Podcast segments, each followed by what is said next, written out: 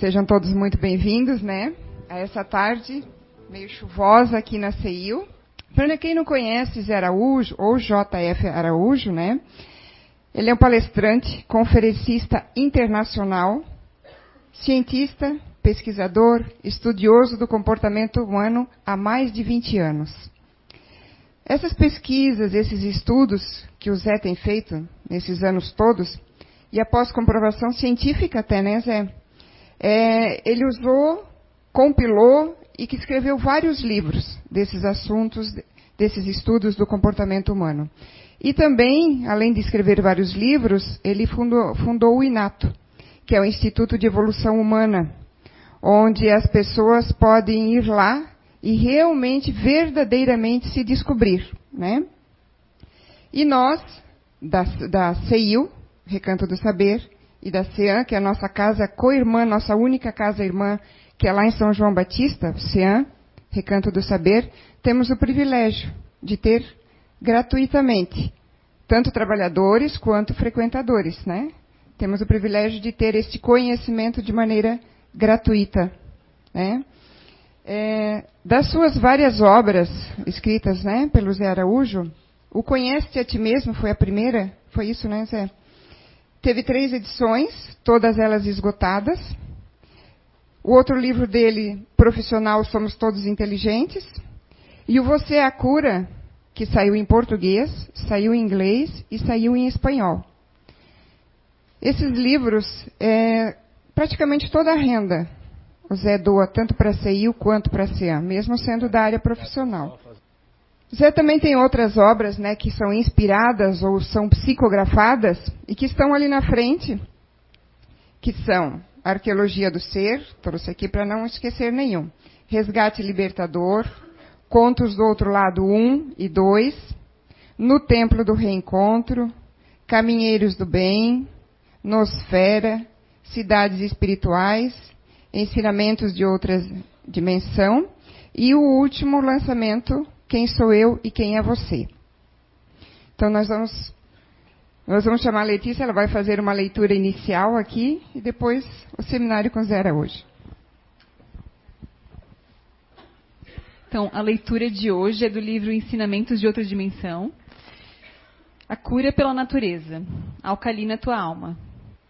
Uma forma inteligente de vencer as doenças e tentar previdentemente e com eficácia. Como? Em primeira instância, neutralizar a acidez proveniente das misturas químicas existentes nos alimentos e bebidas fabricados. Daqui, dessa dimensão, observamos que continuam se alimentando ou se utilizando de alimentos, condimentos antifisiológicos. Entretanto, os motivadores e causadores de males e enfermidades é a incapacidade do corpo humano de excretar do organismo uma quantidade enorme de ferro que se molda em formato de metal pesado depositado no organismo, afeta órgãos, oxidando e quando junta-se aos ácidos existentes nas composições químicas dos alimentos manipulados, sufocam as células e aí advêm males e aceleram o câncer, entre outras doenças. A oxidação por excesso de ferro chega a afetar órgãos como o cérebro, atingindo as redes neurais, coração, pâncreas e fígado.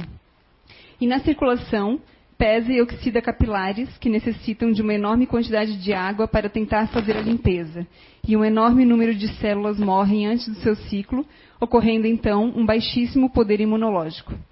A cura pela natureza está bem aí. A terra provê, mas o homem, humanidade, constrói males, fabricam medicamentos venenosos para o organismo humano.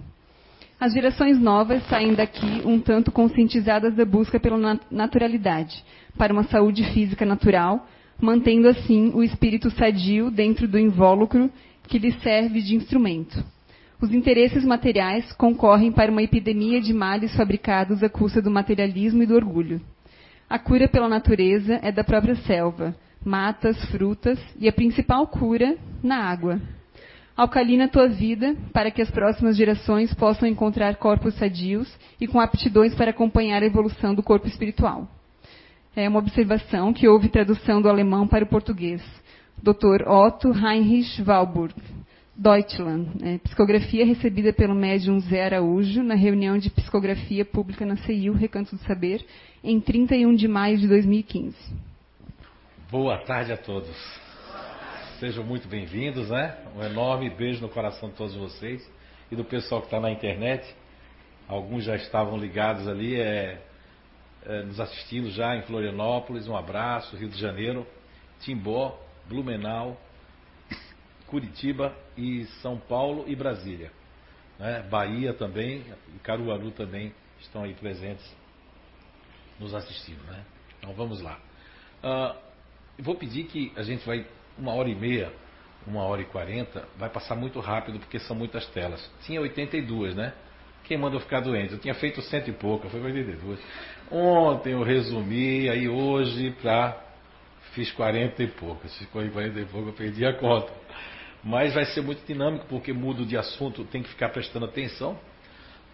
Porque a gente muda de assunto. Falar da saúde do espírito e do corpo é muito vasto. Quando eu tive uma brechinha ontem de conseguir fazer as telas e estudar um pouco, porque às vezes a gente fica meio que dodói em casa, pensa assim, ah, vou aproveitar para estudar, não dá, porque a mente não consegue, o corpo não ajuda, né? Então não dá. Vamos, vamos lá. Opa. Então vamos começar.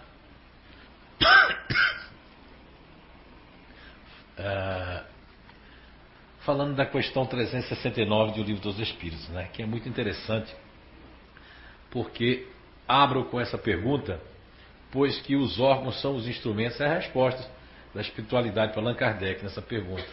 Que ele pergunta se o livre exercício né, das faculdades espirituais, do espírito, ele como é que ele vai fazer para pegar um corpo desse material e Kardec, como sempre, muito desconfiado, né? um homem que foi pedagogo, um homem científico, um homem que nunca foi espírita, nem sabia, tanto que ele é o compilador, né? Mas ele sempre disse: a doutrina, ciência dos espíritos. Apenas compilador. Aqui, ó, apenas carteiro médio. Que agora eu fui até, parece como é que é. Aqui é o, é o radialista, né? Irradiei o recado, né? Não é verdade? Então, apenas isso. Mais nada. Então a resposta é muito clara. Os órgãos são os instrumentos da manifestação das faculdades da alma. Essa manifestação está subordinada ao desenvolvimento e ao grau de perfeição dos respectivos órgãos, como a excelência de um trabalho e a excelência da ferramenta. Você tem um serrote, então um exemplo muito simples. Você tem um serrote ou uma serra e ela está enferrujada ou ela está gasta. Ela não vai fazer um bom trabalho, né? Ela não vai desempenhar. É, é, essa do século XIX, essa metáforazinha que Kardec coloca, que os espíritos colocam para Kardec no final. Então quer dizer que se desde o bebezinho a gente recebe um corpo com deficiência, isso já vem no corpo espiritual. Mas o que está acontecendo hoje em dia é que nós estamos trazendo doenças para o nosso corpo espiritual. Em vez da gente receber uma reencarnação para sofrer uma expiação, sofrer um resgate, para pagar algum débito do passado, a coisa está ao contrário aí. Faz tempo que eu não escutava essa psicografia que foi aqui pública, estava cheia a sala, psicografando. Do, desse, inclusive, depois eles foram pesquisar, esse senhor, esse médico, Van Burg, ele recebeu o prêmio de Nobel né, de medicina. Vem aí, mas as pessoas leem, mas não dão bola, sabe? O automatismo, a notoriedade, a vaidade, tudo isso atrapalha muito, sabe? Pessoa quer saber muito mais do seu umbigo, né? Infelizmente. E esse capítulo aqui, a gente já muda para felicidade. Ele mudou rápido, não muito, deixa eu ver. Ah, tá certo. Ah. É o capítulo que a questão 928 do Livro dos Espíritos também, que é a felicidade e infelicidades relativas. Trago ele em alguns livros, como esse aqui, que a gente faz a dissertação.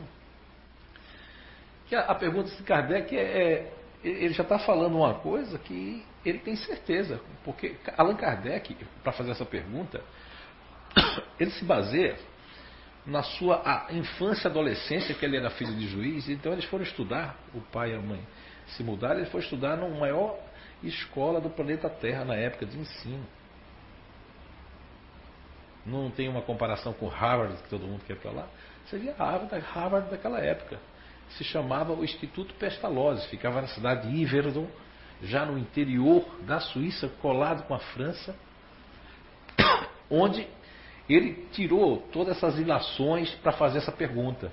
Um homem que tinha uma base estrutural científica muito forte. Veja bem a pergunta de Allan Kardec. Evidentemente, já está falando que é uma coisa que é evidente, é certa. Evidentemente, por meio da especialidade das aptidões naturais, ó, aptidões naturais, porque pestalose, eu trago no livro Você é a Cura um pedacinho que eu estava em Londres, aí a, a Gabi comentou sobre um livro de pestalose, sobre umas coisas, aí eu fui pesquisar, e pestalose chamava de faculdades. Que existiam algumas faculdades naturais que as crianças já traziam dentro delas, né? Por isso que ele faz essa pergunta desta forma. Veja bem, lógico que muda, né? De um livro dos Espíritos para o outro, muda um pouquinho as palavras, mas esse é da, da FEB, né? Para os cardiólogos de plantão não ficarem. Evidentemente, por meio da especialidade das aptidões naturais, Deus indica a nossa vocação neste mundo. Muitos dos nossos males não advirão de não seguirmos essa vocação? Do tipo, eu tenho um filho em casa, o menino tira a música do ouvido, né? Porque o grupo de inteligência que a gente nominou de neutros, eles não precisam estudar música, vem no ouvido. Meu sogro, ele faz parte desse grupo natural, a gente vai falar um pouquinho mais depois. Ele tira música de ouvido, nunca fez curso, nada. Agora eu estava aplicando um curso que é o PVN no Inato e mais uma mãe disse, o rapaz está lá para comprovar também desse mesmo grupo. Em outros países também eu vi. Na Inglaterra, eu acabei sendo descoberto, a gente deu algumas palestras, muitos centros espíritas da Inglaterra quando a gente ficou, escreveu Você é a Cura, e lá tinha duas, três pessoas que tiravam a música de ouvido e são desse grupo. Mas aí o pai e a mãe dizem, não, você vai trabalhar na minha fábrica, você vai ser advogado, eu quero que você vai ser engenheiro, porque não tem nenhum engenheiro na família. Imagine vocês, isso em nome do amor, né? Em nome do quero o seu bem. E é verdade, mas só que não é o bem, né? E aí a resposta da espiritualidade. Assim é de fato. E muitas vezes são os pais que, por orgulho ou avareza, avareza, né? Desviam seus filhos da senda que a natureza lhes traçou. Olha que são de muitas perguntas do livro dos Espíritos que traz isso que a natureza traçou. Essas aptidões né, naturais. Comprometendo-lhes a felicidade, comprometendo-lhes a felicidade por efeito desse desvio. E que os pais responderão por ele, né? Por esse desvio. Lógico, um pai e a mãe é, é forçosamente também não sabia, porque também existe um, né, uma, uma, desculpa assim, mas eu não sabia disso, né? Não tinha esse conhecimento, não tinha esses esclarecimentos que hoje em dia vocês estão tendo aqui, né? Mas tem pessoas que ao sair daqui vai duvidar não faz o, o, o que é para fazer. Por quê? Vamos chegar lá depois, por quê? Ah, porque aqui fica tão clarinho, lá fica tão bonito, dá para perceber que são cores diferentes de pessoas, dá para perceber, né? Assim são as crianças, são os adultos, somos todos nós que estamos aqui. Imagine todo mundo vestido de preto aqui ou de branco, né?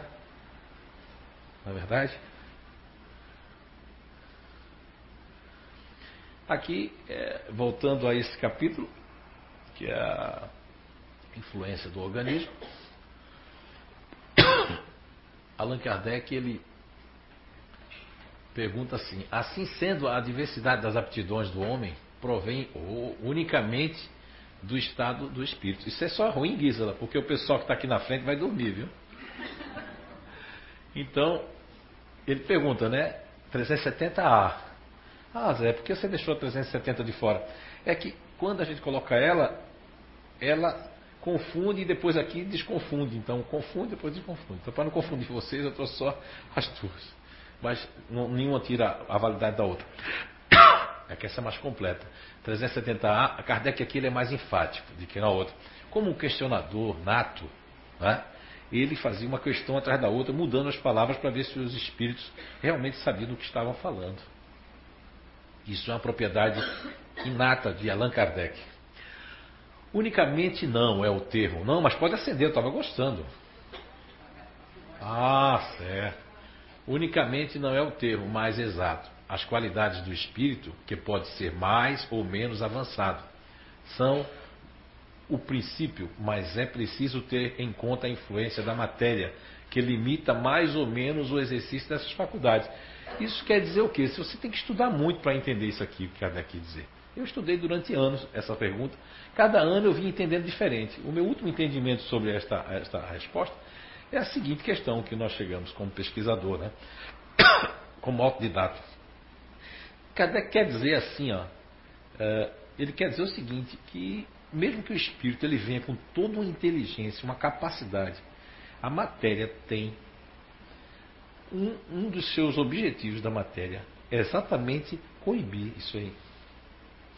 Logo mais na frente eu vou estar mostrando o mob do Dr. Hernando Guimarães Andado. É, todos os vídeos são de, olha, 5 minutos, 4 minutos, 3 minutos, tem que prestar muita atenção. O maior vídeo que nós temos, que vai interessar todo mundo, que vai falar um pouquinho sobre o câncer, é de 10 minutos.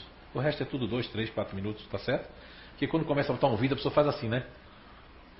Não, já vou dizendo, né? Tem até um de um minuto. Né? E então, que tem por trás aqui quer dizer que o corpo ele vai limitar ou vai proporcionar essa inteligência de forma que não saia. Lógico, vamos ter grandes gênios, né, como Albert Einstein, como tantos outros que houve, né, Beethoven, Mozart, é? já desde pequenininho. Então quer dizer que a matéria ela tanto pode abrir, mas para isso tem um dispositivo que nós vamos ver hoje. Alguns dispositivos para que o espírito tenha essa saúde ou que o corpo não tenha essa saúde. Então nós temos aqui a questão 146, eu até coloquei ali para me lembrar. É muito importante frisar isso, eu sempre repito isso aqui, que o primeiro, a primeira leva do livro dos Espíritos foi totalmente né, transcritos, que assim, que assim a gente possa falar. O Alexandre já falou aqui, o André, né, no curso de Espiritismo, que foi numa prancheta com duas donzelas, virgem de 14, 15, 16 anos, onde foi escrita direta. Veja o trabalho que Allan Kardec teve de pontuar aquilo, botar ponto e vírgula. Então é uma questão, não que as outras questões depois, mas é uma questão que foi totalmente ditada diretamente na prancheta. E a questão 146, ela é mais ou menos assim. Muda de, de livro dos espíritos para os espíritos. Allan Kardec pergunta assim: se a, se a alma tem no corpo, físico, né, no corpo, uma sede, uma sede, uma casa, um local, um lugar determinado e circunscrito no corpo? E a resposta, a primeira resposta da espiritualidade na prancheta é não. Logicamente que foi em francês, né? Não. Não, não. Mas naqueles que pensam muito nos gênios, está particularmente residindo na cabeça. Ao passo que aqueles que pensam muito nos outros, na humanidade, têm a humanidade como seu objetivo. Porque do francês eu fui atrás, perdeu-se também na tradução para o Brasil. Aquele negócio de humanidade, eles quiseram generalizar, mas na verdade, na francês, lá na, na, na acepção do, dos, dos, primeiros primórdios, quer dizer no outro, aquelas pessoas que pensam mais no outro, nos outros. Né? Sempre tem um preconceito da pessoa que traduz, do outro que quer assim, quer assim. E aí tem a, a questão 146A. Como Allan Kardec foi um grande estudioso de Mesmer, o mesmerismo seria o pai do magnetismo, né? Quer dizer, pai não é, porque sempre existiu o magnetismo, mas aquela pessoa que escreveu. Como o, o, doutrina espírita, não é de Kardec, foi, ele foi o primeiro a, a, fazer a compilação, mas sempre existiu os espíritos, né? A reencarnação, o espiritismo veio só comprovar, mas Buda, Vedas e tal já falava. Então aí, ele como, porque para entender Allan Kardec você tem que ler a revista Espírita. Eu li, eu li todas elas nesses anos todos. E aí foi quando eu entendi Allan Kardec. Ele foi um grande magnetizador, tem cartas com essas pessoas que ele tinha que parar para poder seguir aquele caminho. E ele conhecia, então ele faz uma pergunta: o que dizer da 146A? O que dizer das pessoas que querem colocar a alma num centro vital, num centro assim, que é o centro genésico, o centro da criação, das todas as sensações? Por que a resposta da espiritualidade é porque é aí que ele se encontra. Saúde, os, os, o espírito se encontra ali. Aí a gente faz, fazendo uma comparação, Sócrates a 400 anos de Cristo, fala do homem cabeça, homem peito, homem ventre, né? 146 fala sobre isso. E nós temos o campo racional, emocional e ativo. São três inteligências, mas o, o, o, tem, existe um paradigma, uma crença, um, uma espécie de assim, é isso e é isso mesmo, que é a questão de inteligência racional e inteligência emocional. Todos os, se você for buscar na, no Google, São Google, você vai ver uma figura de cérebro, uma figura de coração, nunca vai ver figura de, de, da parte de baixo, que é uma inteligência que levou muitas pessoas sem estudo a fazerem fortuna no Brasil e no mundo. Não é? A pessoa tinha pouco estudo, mas muita atividade, né? Não é verdade? Sem fazer apologia à falta de estudo. Bonzinho esse passarinho? Agora vamos escutar. Um... Esse vídeo é rápido, tem que prestar atenção nele. É um beijo para a doutora Suzuko, lá em São Paulo. Ela disse que ia nos assistir, ó. Olha a surprise. Dinâmica 1 Modelo em movimento. Vemos aqui o modelo do espírito em movimento numa apresentação dinâmica. Como já foi dito, é um modelo tetradimensional, porém representado em três dimensões. O hipercone, acima, é a cúpula, possui quatro dimensões e sempre está ligada ao corpo astral, que possui três dimensões.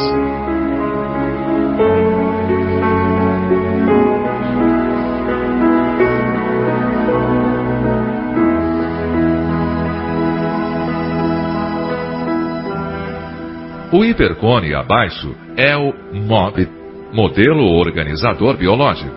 Possui quatro dimensões e está ligado ao corpo vital, também com três dimensões.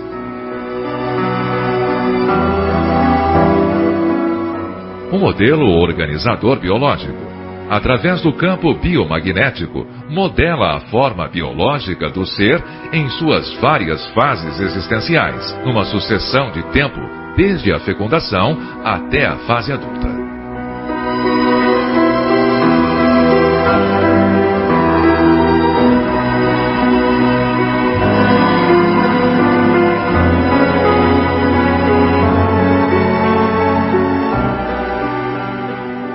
Entre os hipercones, podemos encontrar o corpo físico que também possui três dimensões. Por isso está representado num plano de duas dimensões.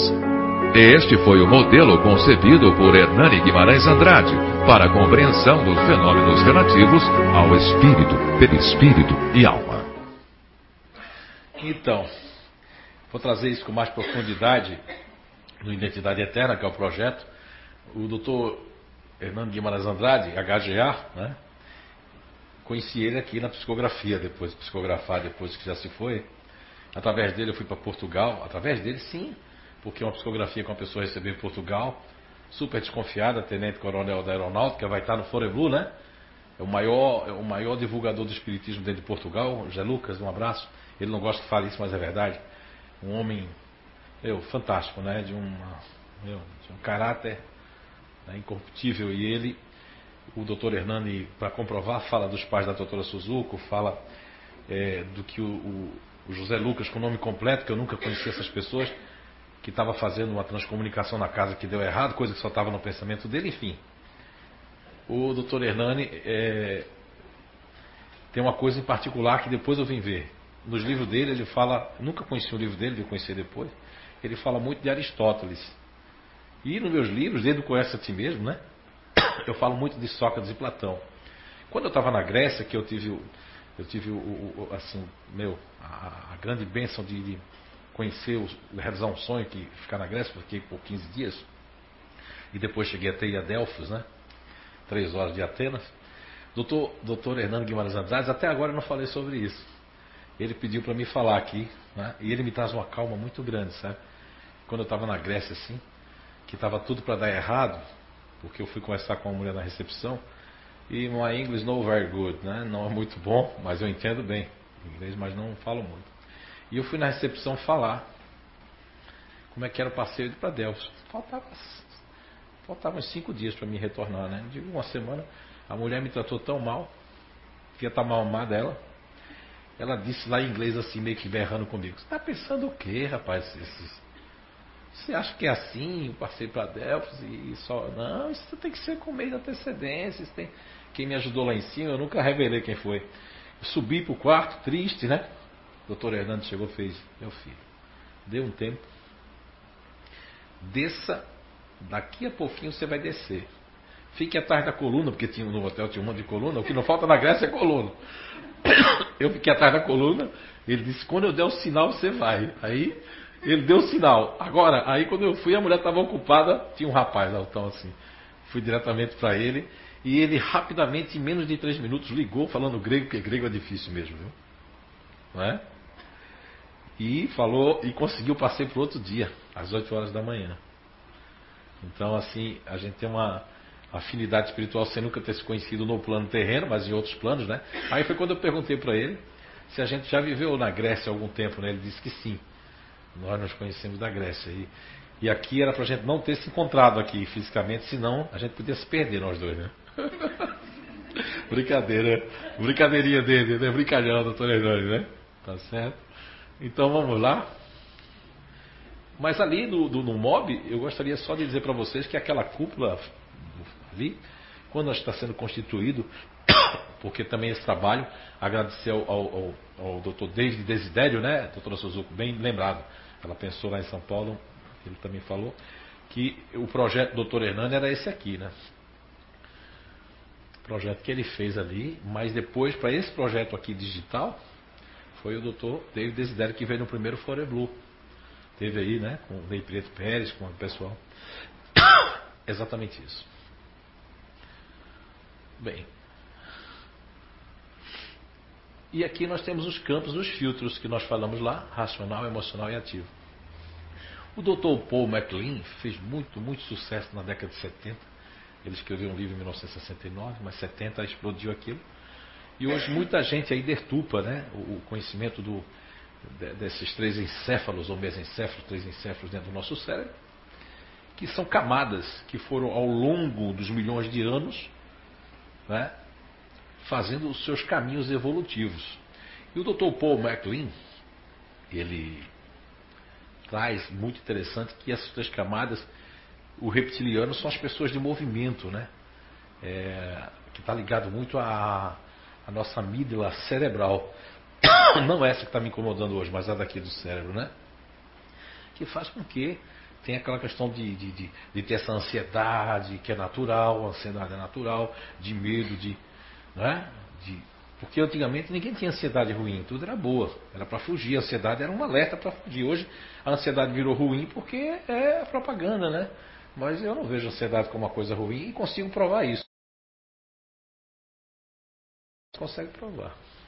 Então, o Dr. Paul MacLean é muito conhecido sobre o cérebro trino, ou triuno, como queiram chamar, que faz uma correlação com o nosso trabalho. Bem, esses campos, esses filtros, o campo de inteligência racional, emocional e ativa. Eles são muito importantes dentro do nosso processo é, psíquico, espiritual e físico. Pois que quem, quem acredita aqui em chakra ou em centro de força energético, levanta a mão, quem acredita, né? Olha, algumas pessoas, bastante, né? Que são, já ouviram falar, né? Coronário, frontal, laríngeo, cardíaco, gástrico, esplênico e genésico. Eu, já pesquisei um que o, o próprio não é? o nosso lado passe agora deu um Jacobello, que é o humeral. E eu consigo ver que esse humeral que fica mais diferente do timo aqui, ele em algumas pessoas que desse grupo aqui da inteligência ativa, eles são mais fortes.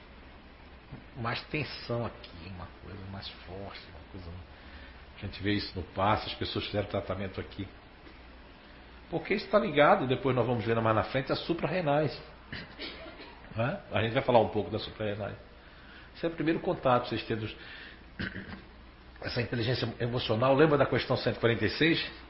Aqueles que pensam muito nos outros, que a alma está localizada, né? É? Ah, você está bem, né? pensando, preocupado com as pessoas, né? E o campo de inteligência racional, que são aquelas pessoas que precisam pensar, raciocinar muito, resposta muito tardia, né? Depois a gente vê, é isso? Ou questionam muito. E essas pessoas são dessa forma. E aqui a função instrumental. O perispírito representa um instrumento ou um elemento de ligação entre o espírito e o corpo físico. A função instrumental permite a interação do espírito com os mundos espiritual e físico. Então, nessa interação, o cérebro lá pode estar espiritual do perispírito, lá da cúpula do mob, ele pode ter vindo com nossa trajetória com algumas coisinhas que nós podemos chamar de incutidas, latentes, incubadas, não existe isso? São palavras do vocabulário hoje que se usa, que a gente pode ter uma AIS, né, que não está manifestada, podemos ter. Então, no nosso corpo espiritual, nós temos lá, tá? Mas se você faz uma, uma performance diferente, você luta contra você mesmo, porque hoje um dos maiores inimigos de nós mesmos somos nós mesmos. E aí isso vai modificando. Aquilo que era para ficar vermelho aqui vai ficar azul. Agora, se eu chamo aquilo, né? Eu venho numa base, por exemplo, ativa. Vamos. Eu venho numa base dessa aqui ativa, num campo desse, no filtro. E vamos supor que eu venho naquele grupo que a gente intitulou com o nome de fazedor. Mas eu era muito irresponsável na outra vida, mas eu vim nesse daqui para Primeiro tem que terminar o que eu começo, senão eu não consigo nem beijar na boca. Não consigo nem namorar, nem televisão, porque eu fico pensando no que eu tá lá para fazer. Não é? Nem conversar com a vizinha não consigo. Aí eu vim nessa base. E quando chega aqui, o que é que acontece? Eu quero festa, quero pessoas, quero, quero, eu quero é, é isso, quero aquilo, porque os outros têm namorada ou namorado eu não tive, eu quero fazer qualquer coisa. E aí quando eu desvio, que eu quando eu desvio, aí aqui em vez de ficar azul, aqui vai ficar vermelho também. Aí vem ali quais são as coisas mais fortes no corpo genético que eu tenho. Na, aí é onde o gene, o gene não vai passar câncer de família em família. E passa, mas depois eu vou explicar. Quando chegar a hora do câncer, tá? Vai ser vários assuntos. E aí, é? Vou falar agora bem catarina, bem catarina, né? Porque eu estranhei muito essa palavra. Aí eu ganho uma leucemia. Porque eu nunca vi ninguém ganhar nada assim. E aqui em Santa Catarina eu ganhei uma gripe. Eu ganhei um obsesso na minha escola vocal, na faringe, na laringe. Eu ganhei. Deram de presente assim pra mim, toma. Não é verdade? Então, isso aqui porque é um instrumento, mas pode ser um instrumento de correção ou um instrumento de elevação. Vai depender da nossa performance, do que nós estamos fazendo dentro da nossa casa. Não adianta chegar aqui e pregar uma coisa e fazer outra depois. Você está com conhecimento, você tem que conseguir tentar pelo menos colocar isso em prática. Isso sim é que deve ser feito. Não eu coloco quando eu quero a imagem que os outros vejam, ou que eu quero ser bonzinho, porque eu tenho interesse, eu vou fazer de tudo, porque aí, né, o Eduardo ali e a Mônica vão fazer tudo que eu quiser também. Não, isso aí já queimou o teu filme com.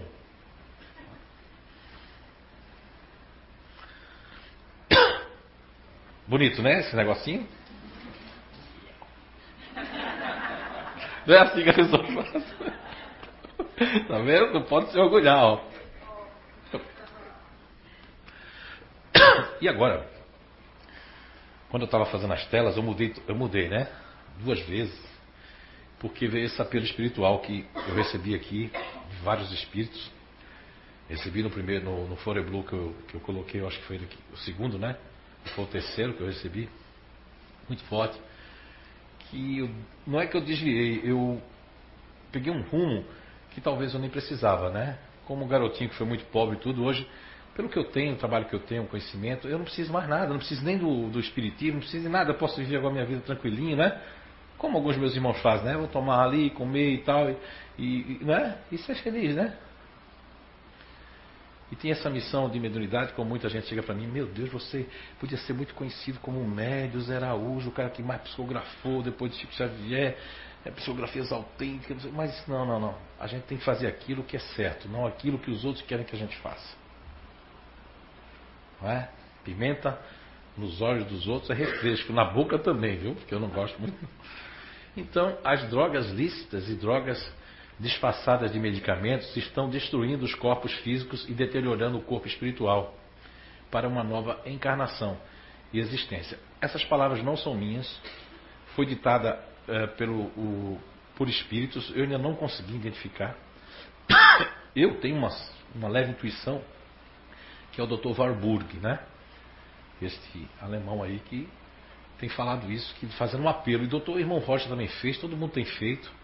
E eu estou lá, né? Depois vou contar umas historinhas para vocês que aconteceu na Califórnia também, muito interessante. E segundo, ó, é um SOS espiritual.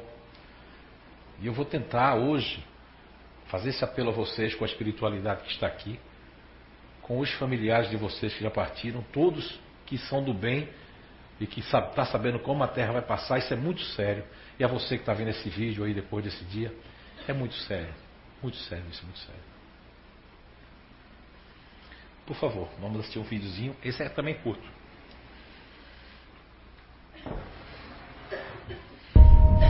Não há dúvida de que os problemas psicológicos e emocionais, mesmo a angústia mental severa, podem afetar quase todas as pessoas. Mas será que isso significa que somos todos insanos?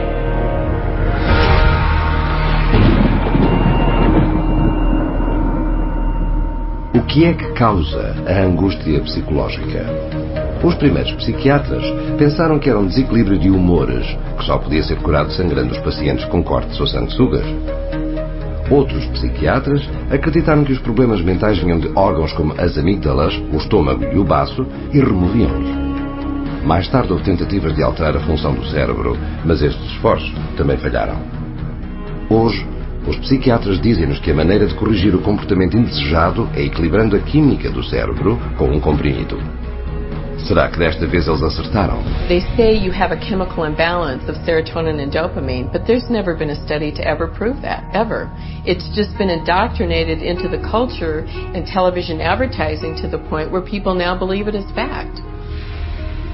Apesar desta falta de provas, os psiquiatras dir-lhe-ão que os psicotrópicos são exatamente iguais aos medicamentos da medicina convencional. Será que isto é verdade? A resposta é que, ao contrário de uma droga como a insulina, que corrige um desequilíbrio mensurável e comprovado no corpo, as medicações psicotrópicas não têm nenhuma anormalidade física visível ou mensurável para corrigir. Aqui está a evidência de uma infecção bacterial. Aqui está o distúrbio psiquiátrico de déficit de atenção e hiperatividade. Aqui está um braço partido. Aqui está uma perturbação depressiva major. Aqui está um tumor cerebral. E isto é um distúrbio bipolar. Isto levanta a questão: como é que se pode medicar algo que não está fisicamente presente? A resposta é que não se pode. E mais, como os psicotrópicos são especificamente criados para passar através das defesas naturais do corpo e entrar no cérebro, estes podem perturbar o equilíbrio muito delicado dos processos químicos de que o cérebro precisa para funcionar naturalmente. Every time you throw something into the system that's foreign to the system, you're creating imbalances elsewhere within the system. The body changes as a result of taking the medication, so when you stop taking the medication, the body's got to change back to the way it was before, if it can, because it can't always. And in doing so, it disrupts the whole system. É isto que cria efeitos secundários que às vezes são sérios. Paxil was the drug that gave me insomnia. I would cry very easily on it, and I completely lost my appetite within the first two days of taking it. It didn't help me study. It didn't help me do anything. I didn't even want to do work because I was so sick. Side meds didn't help me at all. They made matters, uh, I'd say, probably like 10 times worse for me, maybe even 20. Only now I was further impaired by the medications, and I started having car accidents. They put me on Zoloft, and it made me want to kill myself. And I realized that those drugs were just destroying me. Even when I was on them, I realized that they were destroying me. Apesar dos efeitos prejudiciais das suas drogas, os psiquiatras e as empresas farmacêuticas usaram-nas para criar um mercado enorme e lucrativo que vale milhares de milhões. Eles fizeram isso designando cada vez mais problemas da vida como perturbações médicas que requerem tratamento psiquiátrico. Por exemplo, a timidez torna-se perturbação de ansiedade social. A perda de um ente querido, perturbação depressiva major. Saudades de casa, ansiedade de separação, desconfiança, perturbação de personalidade paranoide. Ter altos e baixos, distúrbio bipolar. Ser distraído, DDAH. É por essa razão que é quase impossível que alguém vá a um psiquiatra hoje em dia e não seja diagnosticado com uma doença mental. E um diagnóstico de doença mental significa drogas psicotrópicas. When a patient goes into a psychiatrist's office, and asked for help, probably 98, 99, maybe even 99.9% of people are going to receive a medication.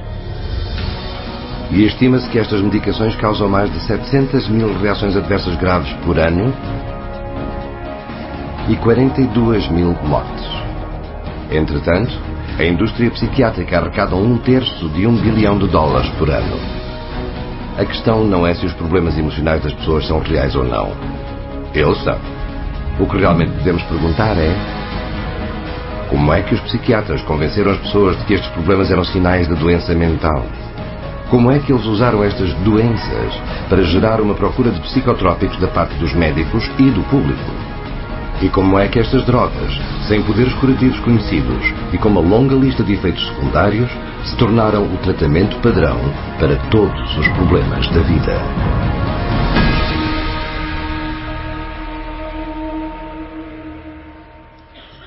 Então, calma que ainda vai ter muito mais, vai ter coisa aí mais hoje aí. E esse apelo que a Estudadalho faz, isso aqui é um dos tópicos, vocês vão ver outros aí que existem outras coisas. E essa pergunta que ele faz aí no final, através de quê? Através de um, dois, começa três, quatro. E aí viram que hoje, é bom porque hoje todo mundo compra. E o Brasil e os países de terceiro mundo são os países emergentes também, são os melhores clientes para isso. O Brasil, na minha família, tem um monte de médico, mas nenhum é formado. Toma isso aqui que é bom. Agora tem farmacêutico nas farmácias, mas isso foi de uns anos para cá. Pelo menos eu me lembro muito quando ia para a farmácia que o cara já passava para você, não toma isso aqui que é melhor. E já passava para você. Assim. Isso é uma cultura que foi criada, não só foi aqui não, em todo lugar.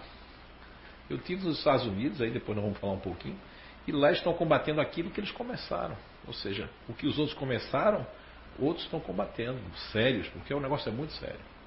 E todo mundo aqui deve ter um filho, uma sobrinha, um parente, e você, você acredita numa crença que nós vamos chegar lá. Deu uma melhorada esse remédio, viu? Abri um negócio aqui agora. Estou sentindo minha voz quase chegando. Que venha. Né? E aqui, quem já ouviu falar em metafetamina aqui? Levanta a mão. Metafetamina. E quem já tomou? Seja sincero. Parabéns, viu? Uma salva de palmas para a senhora. Porque tem gente aí que tomou, mas ficou quietinho, não. Vamos descobrir que eu fiz regime. Né? Parabéns. Como é seu nome? Dona Sandra, um microfone aqui para Dona Sandra, por favor. Hoje vai ser muito empírico, né? Fala quem quer. Só quer falar um pouquinho? Porque aqui ninguém é obrigado a nada, né? É um seminário aberto, não é fechado. Não tem ideias preconcebidas aqui. Concordo. Então, Neuza, né? Sandra. Sandra, já mudei até o seu nome. Então, a senhora tomou durante quanto tempo? Eu pesava 145 quilos. E está pesando quanto hoje? 58. Meu Deus, onde é que está essa. Não, mas acontece que quando eu tomei o remédio, eu emagreci, fui para 61. Sim. E quando parei de tomar o remédio, eu fui para 165. Ah, sim, exatamente. Sim, sim, porque é tudo. É, é, é ilusão. Ilusão, dona Sandra, porque assim, é, Papai do céu, a natureza nos deu uma coisa que é o nosso é, biotipo, o nosso organismo. Eu dizia para minha filha ontem, né? Eu com febre, eu acho que eu delirei um pouco, eu cheguei para ela e disse, minha filha, por causa do cabelo dela, reclamando. Digo, vai lavar essa cabeça, toma aqui, vai no cabeleireiro. Ela não quer gastar com cabeleireiro, é uma menina muito controlada demais, né? né? E aí eu disse para ela, lave a cabeça. Ensinei para ela como é que minha mãe fazia, né? Com a gente, ficava uma hora na cabeça, assim. E, e você tem que gostar de você. A gente pode ter o nariz torto, a gente tem que sentir bem com a gente mesmo. Não é verdade? Porque às vezes a gente faz tanta plástica externa, mas o interno se esquece de fazer, se volta esquece. tudo. Mas eu foi depois que eu tomava antidepressivo, todos aqueles remédios ali. Que horror, né? Eu tomava. Ah, só se libertou disso aí. É, faz. Eu emagreci agora como eu tô, faz cinco anos. Foi quando eu joguei todos os antidepressivos fora. Parabéns e disse não. E foi o antidepressivo. Depois que eu parei de tomar, eu comecei a emagrecer, emagrecer, emagrecer. E faz cinco anos que eu tô magra. Mas é, o antidepressivo me inchou muito. Eu imagino. e sem esse remédio eu me senti melhor. É, mas é por causa da propaganda toda que serve. Uhum. Muito obrigado pela sua coragem e pela sua ajuda aí, viu, Sandra? Uma palma salve para a Ana. Muito obrigado. Então, então, o que é esse cristal de. Olha o que estão usando isso. Isso é coisa mundial, gente. Eu fiz essas telas para me colocar aqui, eu fiz pesquisa. É, porque eu não gosto de falar uma coisa que eu posso estar falando besteira. Eu sou muito chato com isso. Então eu só botei aquilo que realmente. Até eu tirei, porque tinha cento e pouco, foi para oitenta e pouco, ficou em quarenta e pouco. Né? A história da metafetamina. Eu vou direto ao ponto. Quem quiser ficar lendo aí, ó. Dava-se metafetamina aos pilotos kamikazes antes das suas missões suicidas. Aí dava coragem. A metafetamina não é uma droga nova, embora tenha ficado mais potente em, em anos recentes com a evolução das técnicas para a fabricação, ou seja, o sintético, né? Aí a coisa ficou mais forte. A, a anfetamina foi sintetizada pela primeira vez em 1887 na Alemanha e a metafetamina mais potente e fácil de fazer foi desenvolvida no Japão em 1919. O pó cristalino era solúvel em água, fazendo dela uma candidata perfeita para a injeção. Esteve amplamente em uso durante a Segunda Guerra Mundial, quando ambos os lados decidiram manter as tropas despertas, para as pessoas ficarem acordadas. Você está no fronte de batalha, se cochilar morre. Então, para ninguém dormir, né? doses elevadas eram dadas aos pilotos kamikazes japoneses antes das suas missões suicidas. E depois da guerra, a dependência intravenosa de metafetamina alcançou proporções epidêmicas quando as provisões armazenadas para o uso militar foram disponibilizadas ao público japonês. Na década de 1950, a metafetamina era prescrita como suplemento dietético e para combater a depressão. Facilmente disponível, esta, esta, esta era utilizada por estudantes universitários, caminhoneiros e atletas como um estimulante não prescrito. Assim, o uso da droga aumentou, porque aumentou o público-alvo. O traficante ele só ganha dinheiro se tiver usuário, se não tiver, ele não consegue. Não é verdade? Vamos lá.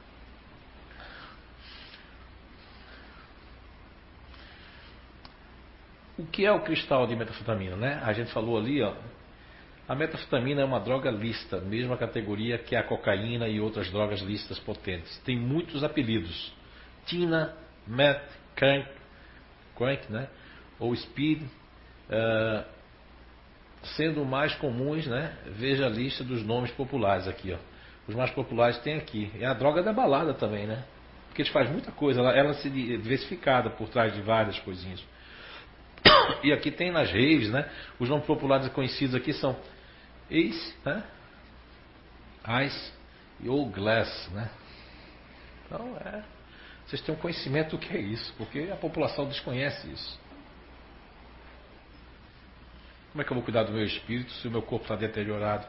É um apelo que a espada tem feito para mim para fazer isso, porque muitas vezes as pessoas não vão ter coragem de fazer isso, porque tem uma questão da crença, a questão do, da, da, da falta de coragem para perder o emprego, perder o seu CRE lá, perder o seu escola, perder tudo.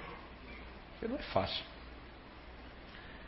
Nós somos ainda beija-flores de uma floresta incendiada. Doido que chegam os elefantes bom assim. Mas não quer por causa do. Eu não posso. Eu sou professor não sei aonde. Eu não, eu não posso, não posso. Mas quando chegar no mundo espiritual, você teve a oportunidade. A gente até intuiu você. Vai, vai. Vamos lá ver esse vídeo. É rápido esse aqui, tá? They said meth would help me get through my exams.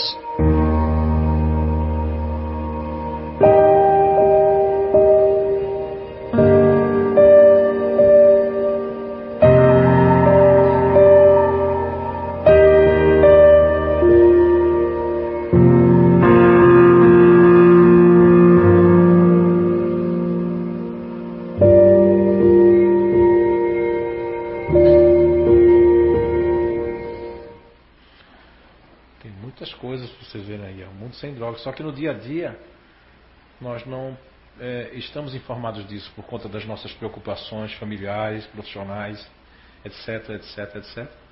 Acaba uh, nesse automatismo dessa vida moderna, dessa cobrança por sucesso, por resultado, por fazer tudo isso, as pessoas estão desconectadas disso aí. A nossa missão aqui como recanto do saber, e que a espiritualidade nos fez esse apelo, né? E esse canal ainda sou, ainda, além de grato, ainda fico pedindo perdão à espiritualidade de não fazer mais do que eu posso fazer ainda. Porque eu sei que eu posso fazer mais. Não é? Mas a gente, a, a gente acha que está fazendo muito, às vezes não está fazendo quase nada. Podia fazer mais, né? Porque isso, isso se desencadeia, isso vai. Você tratar mal uma pessoa e dizer assim, ah, que nada, isso aí não é comigo, né? Eles estão brigando lá, né? E ele está começando com a faca na mão, aí eu digo, que idade você tem, meu filho? 14. É, eu não vou ter um filho mais de 14, mas eu tenho uma netinha de 12, né? E vamos supor que ele vai ser o futuro marido da minha neta, ó. Eu não tenho nada a ver com isso, será mesmo? As coisas estão tudo interligadas. Nós aqui queremos deixar sempre. Ah, não é? Como tem gente que fala ema, ema, ema, né? Cada um com o quê? O seu problema é. é. Acho que não vai por aí não. Então, e a inteligência e o instinto? É muito importante isso que nós vamos falar agora, porque também vocês vão descobrir agora que tem outra pesquisa que eu fiz, é a espiritualidade, ó. Porque eu sou muito rápido no, no computador, não porque eu seja bom não, mas com um coach espiritual, meu filho, às vezes até o site abre para mim, eu fecho ele abre de novo, eu digo, Aí eu esqueço que eu tenho mediunidade, faço, meu Deus, isso aqui é um potegasto, aí depois eu lembro, ah, é. Que eu esqueço. A pessoa que quer ser médium, não, ela quer, ela quer mostrar para alguém que é médium, ela quer notoriedade, ela quer chamar atenção. Mas quem não quer ser, ou vive a vida normal, esquece que é. Estava no computador, quando eu vejo o negócio aparece lá. Falo desse assunto também, porque eu sou teimoso, né? o negócio aparece e eu digo, como é que vai aparecer? Até que eu me lembro, ah, deve ser para me falar sobre isso.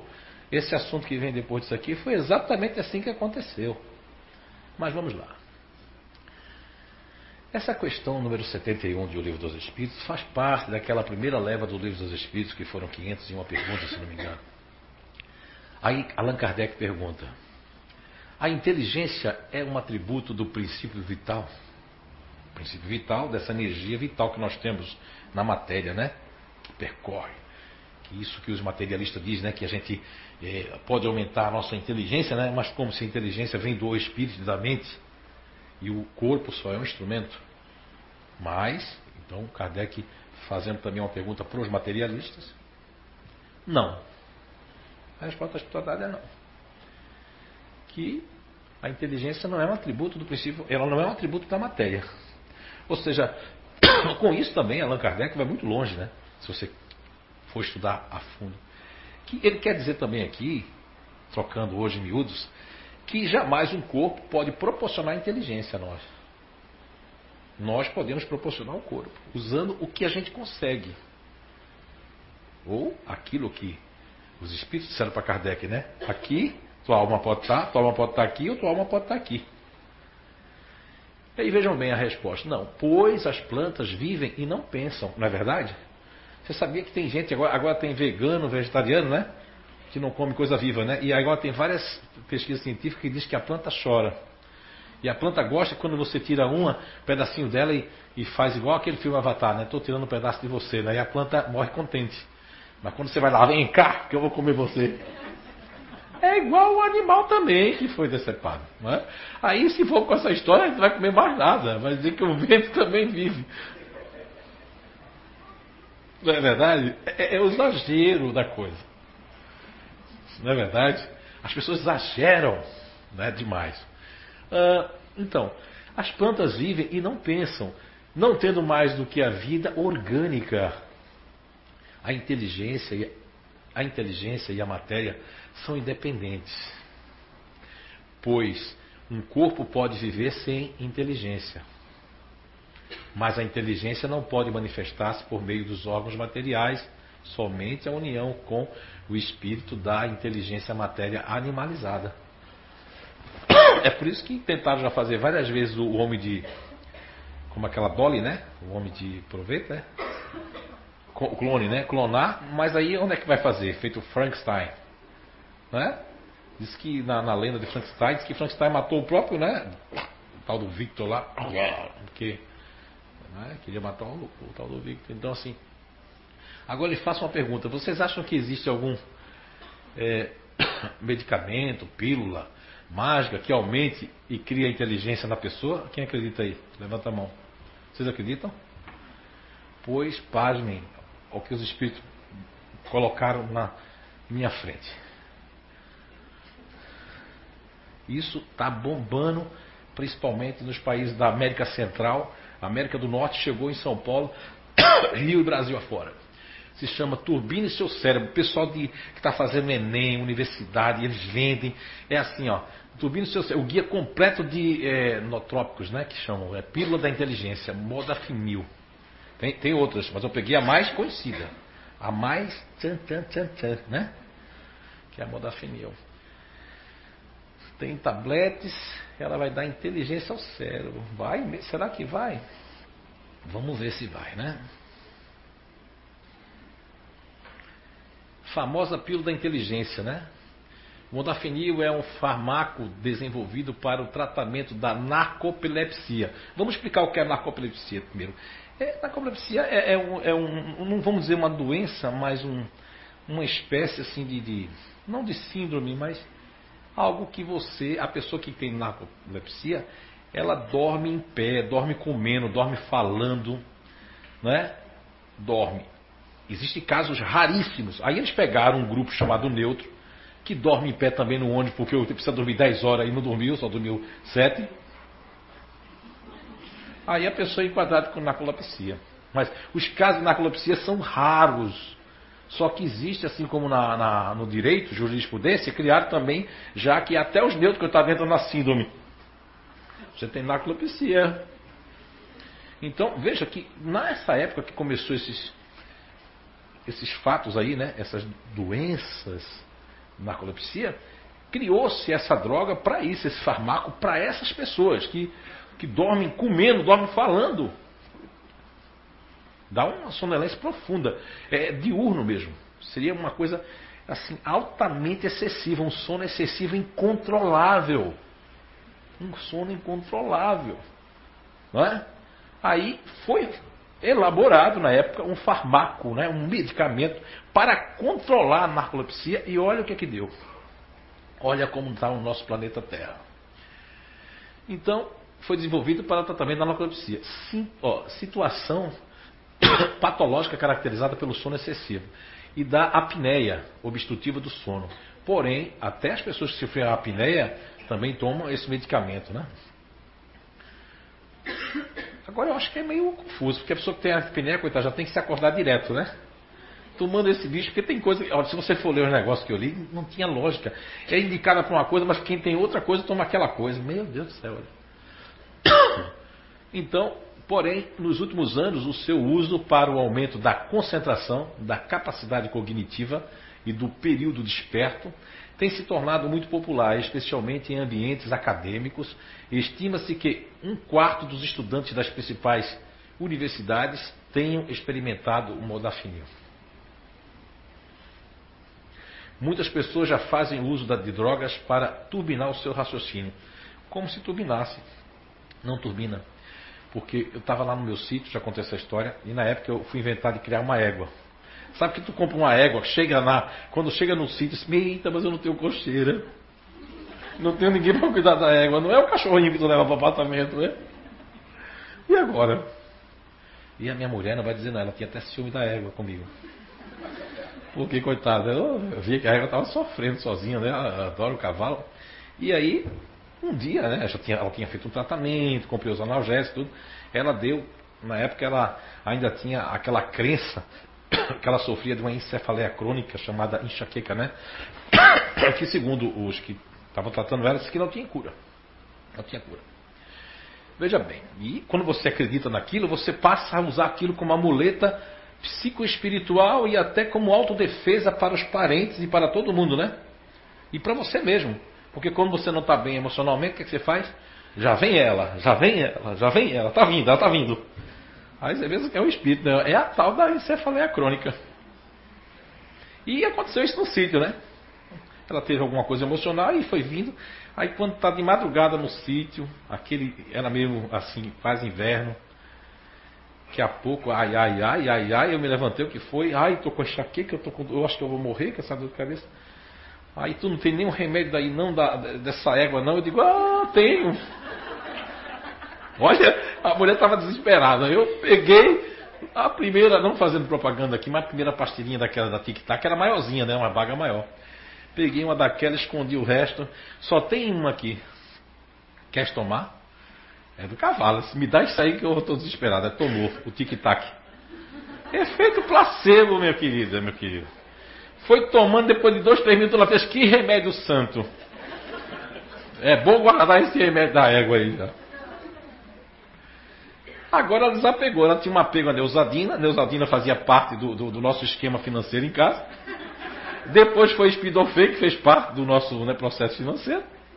E agora não tem nem espidofenezovia, porque eu, eu disse para ela assim, tem que fazer um trabalho mesmo, tu é ativo. Uma pessoa que é ativa, que nós vamos falar daqui a pouco sobre as suprarrenais, que é, tem o mesmo, as suprarrenais têm o mesmo tecido do nosso sistema, o mesmo tecido embrionário do nosso sistema nervoso autônomo.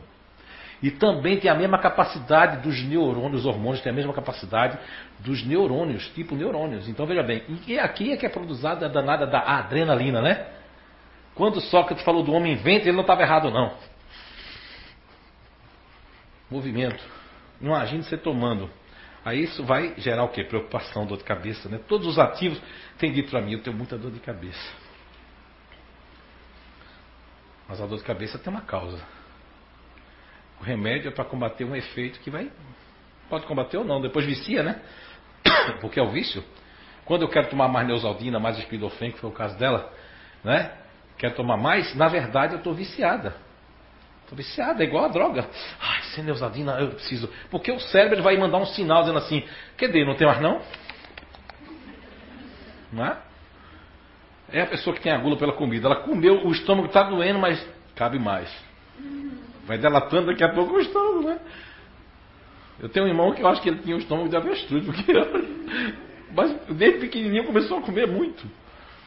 É, aquilo foi delatando né, o estômago, né? Então, muitas pessoas já fazem uso de drogas para turbinar o seu raciocínio. Tá? Olha, é assustador. É assustador isso. E pessoas da sua família podem estar tomando isso sem saber, só porque está entrando na onda. Tá? E o que é que o modafinil faz?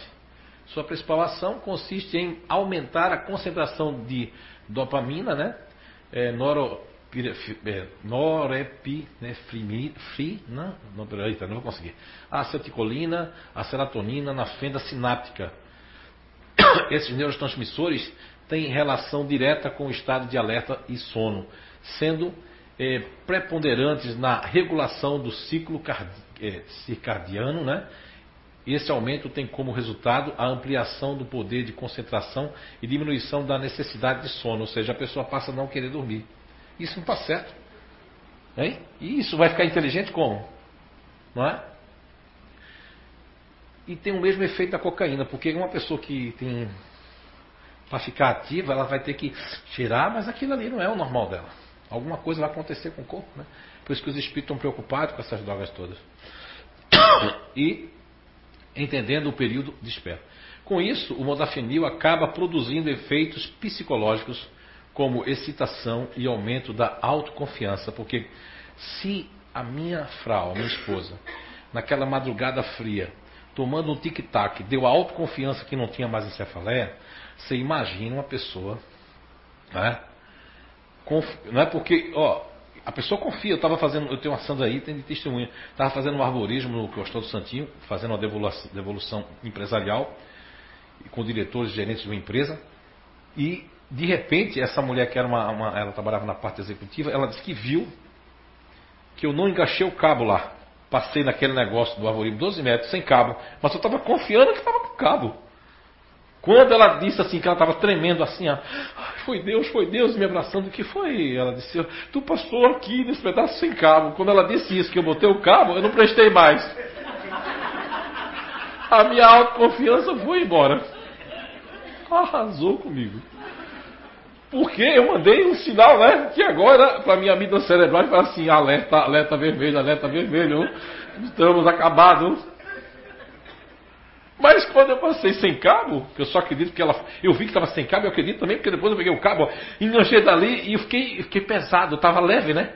Até então, fiquei pesado. Mas eu fiquei 500 quilos. Mas o que aconteceu uma mudança? Não, não é? Eu mandei, eu enviei isso. Depois que eu soube daquilo. Deu para compreender aí? Então.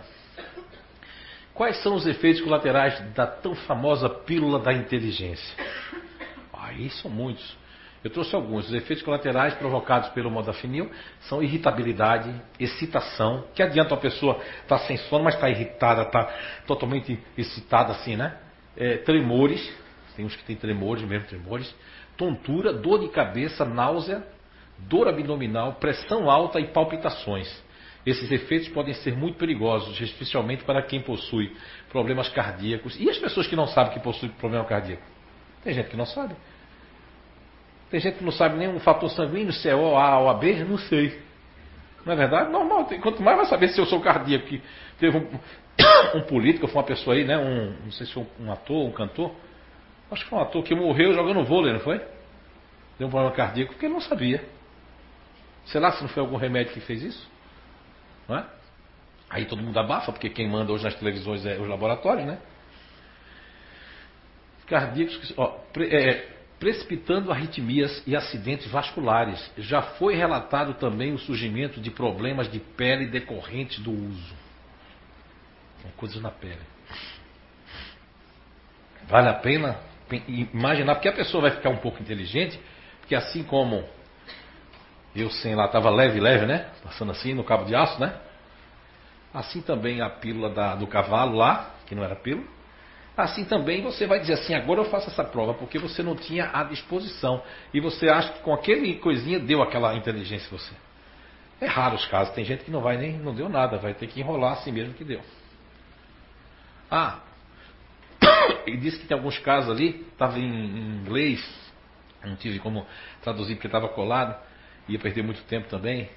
Mas tem pessoas que começam a ver coisas. Se tomar uma dose maior, começa a ver. Ah, ah. Então tem gente que usa isso aí como droga, por isso que usa nas coisas, porque a pessoa começa a ouvir vozes.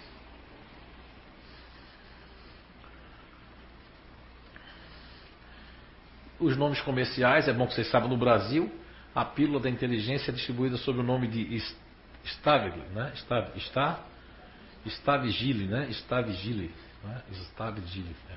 Porém, no exterior ela é comercializada sobre alguma, alcunhas como Provigil, Vigil, é, Modioda, né? Modavigil, é, Vigis, Vigi, é, Vigicer, Vigiessa, entre muitas outras. Essa matéria eu não consegui, só trouxe essa revista ali, que também não dava mais tempo, já era quase 11, meia-noite, né? Quando eu consegui fazer. Algumas telas eu fiz hoje também, algumas agora há pouco. É? E qual será o futuro dos nossos corpos? Porque imaginem que esses corpos virão outras pessoas na família, não é? Que vão receber corpos já totalmente afetados. Porque quando a gente consegue, no mundo, aumentar o nosso poder de vivência de, de, superar a idade de 90 anos, né? Tá vendo Divaldo fez 90 anos, tá aí, vai vir para Santa Catarina, vai para não sei aonde. E tem pessoas que preveram, oh, acho que é o último ano de Divaldo. Eu nunca concordei com ninguém, porque eu sou médio desde que me entendo por gente. Nunca foi dito quando fulano vai morrer e nem quando eu vou, porque isso não é dito a médio nenhum. Divaldo já me disse isso. Não conheci Chico, mas ele dizia também, né? Não conheci Chico pessoalmente, né? Mas espiritualmente a gente já foi apresentado. Então aí, ó, Ritalina turbina o seu cérebro. Ritalina. Aí eu quero que vocês vejam depois que eu trouxe da Ritalina. Eu quero, aí eu quero que vocês é que vão julgar o bom senso, a razão, é que vai julgar se a Ritalina realmente turbina o cérebro, né? Acredite na sua capacidade. Essa mensagem eu trouxe ali, porque embora não seja raro ouvir que o uso de, de estimulantes de inteligência seja magnífico, não não acarrete é, é, é, efeitos colaterais, que não é verdade, as consequências que o seu uso pode causar não estão claras. Ninguém está claro. Gostei desse texto. Existem maneiras mais saudáveis de planejar o seu tempo e instigar a sua mente para obter os resultados que você precisa. A começar pela dieta e atividade física. Será que compensaria arriscar sua saúde em troca de horas de concentração e excitação? Faça valer a sua inteligência desde já. Opte pelo caminho saudável para alcançar os seus objetivos. O trajeto pode, pode parecer mais longo, mas com certeza será mais seguro.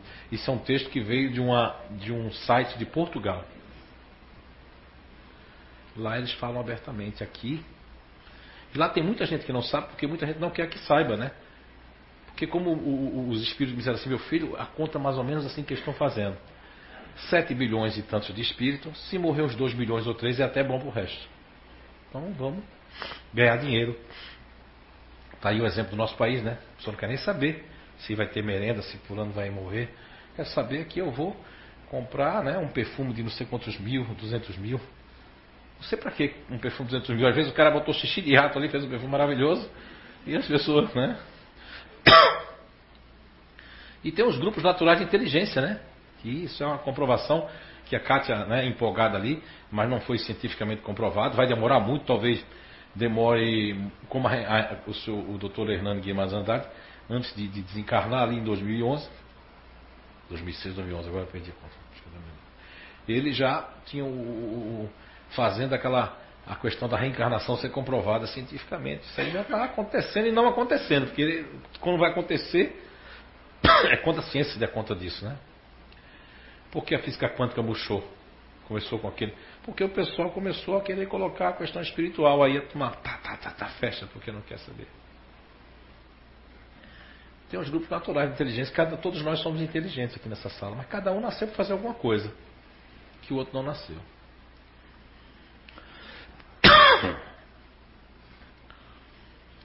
Condicionamento, ó, esses, essas pessoas inteligentes aqui, por exemplo, o, o, neutro racional, né?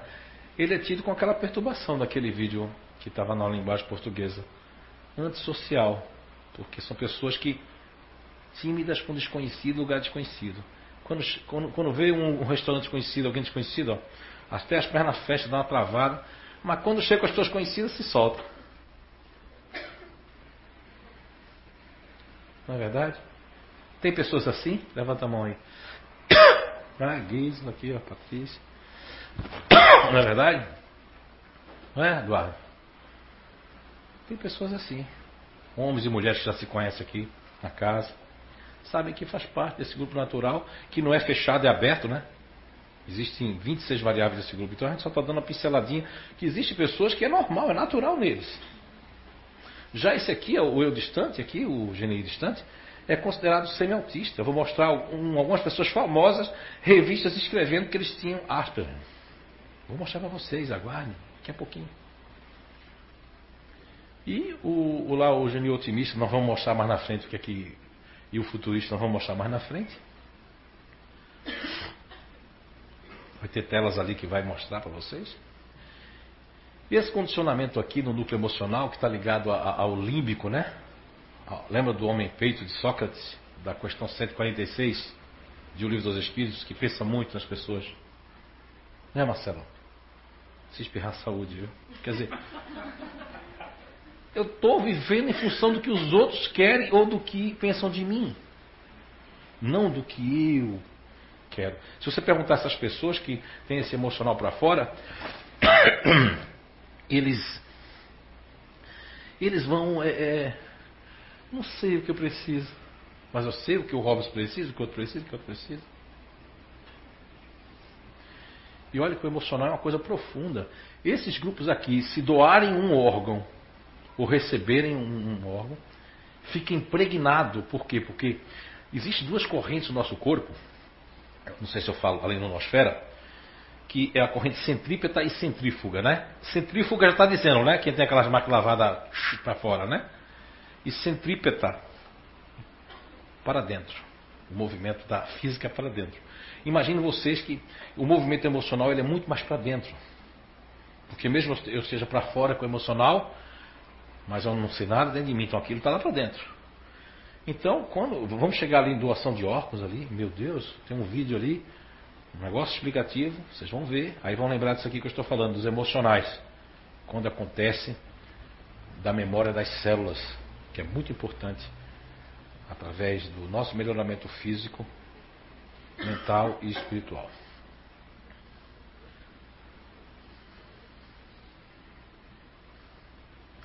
Ah, verdade.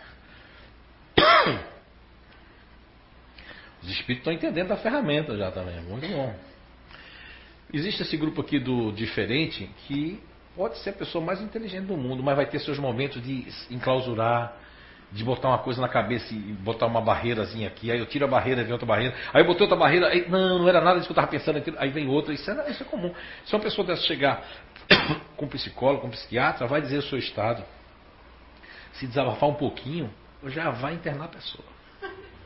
É verdade. Porque primeiro uma pessoa você pergunta como é que está? Nada bem. Conta um pouquinho da sua vida. Ah, eu sofri tanto. Eu me lembro quando meu irmão pisava no meu pé, eu tinha apenas seis meses de vida. E do berço, vai dizer, aí você vai ver, aí a pessoa vai dizer que isso é uma depressão profunda, sem cura. Não é? E aqui vai, né, o continuador emocional. São pessoas que se for para, é, para um psiquiatra, um psicólogo, os continuadores emocionais vão ser chamados de psicóticos. Porque eles estão vendo em tudo, eles veem alguma coisa. Dona Dovalina não gosta de mim, não. Ela está me perseguindo. Sei não, ele não gostou muito de mim. Não sei, eu estou desconfiado de você. Quer dizer, vai, não é? Passou um negócio na rua, aquilo vai vir me pegar. Quer dizer, vai ser um negócio. Aí o cara vai dizer que tem que tomar todos os remédios, mas é uma coisa natural. Tem como equilibrar isso? Sim. Esse grupo aqui emocional, quando guarda suas coisinhas, que vira um rancho cheio de coisa, é normal. Quem é casado com a pessoa dessa família tem que entender que isso faz parte deles. Agora, se virar uma casa cheia de lixo, aí sim, aí o negócio passou do limite, aí desequilibrou. Aí são os acumuladores, né? Porque já são acumuladores naturais. Ah, esse parafusinho torto. Boa, posso precisar. Quem conhece alguém assim? Levanta a mão. Opa, bastante gente, né? Mas é a natureza. Não precisa de remédio para isso. Precisa de acompanhamento. Acompanhamento de um psicólogo, acompanhamento de alguém que entenda a pessoa, que a pessoa se conheça, porque o grande segredo ainda está naquela frase antológica de Sócrates, que eu tive a honra com toda humildade está lá, que é conhece-te a ti mesmo. Não é verdade? Vamos lá. E os ativos, que já falei um pouco, né? Do fazedor, que é aquele grupo que é considerado o fazedor e, e, e o futurista ativo, eles são considerados com toque, transtorno obsessivo compulsivo. Por estar, por exemplo, eu conheço fazedores que a minha esposa era assim também, né? Quando ela disse assim, mas tem uma bactéria namorando aqui, ó. Vocês não estão vendo, não?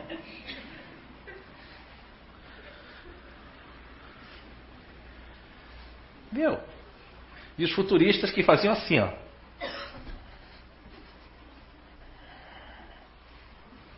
Ai, eu não devia ter falado aquilo. Não, agora já falei. Agora também a pessoa fez alguma coisa. Quer dizer, então eu tinha uma rapidez muito grande no meu corpo.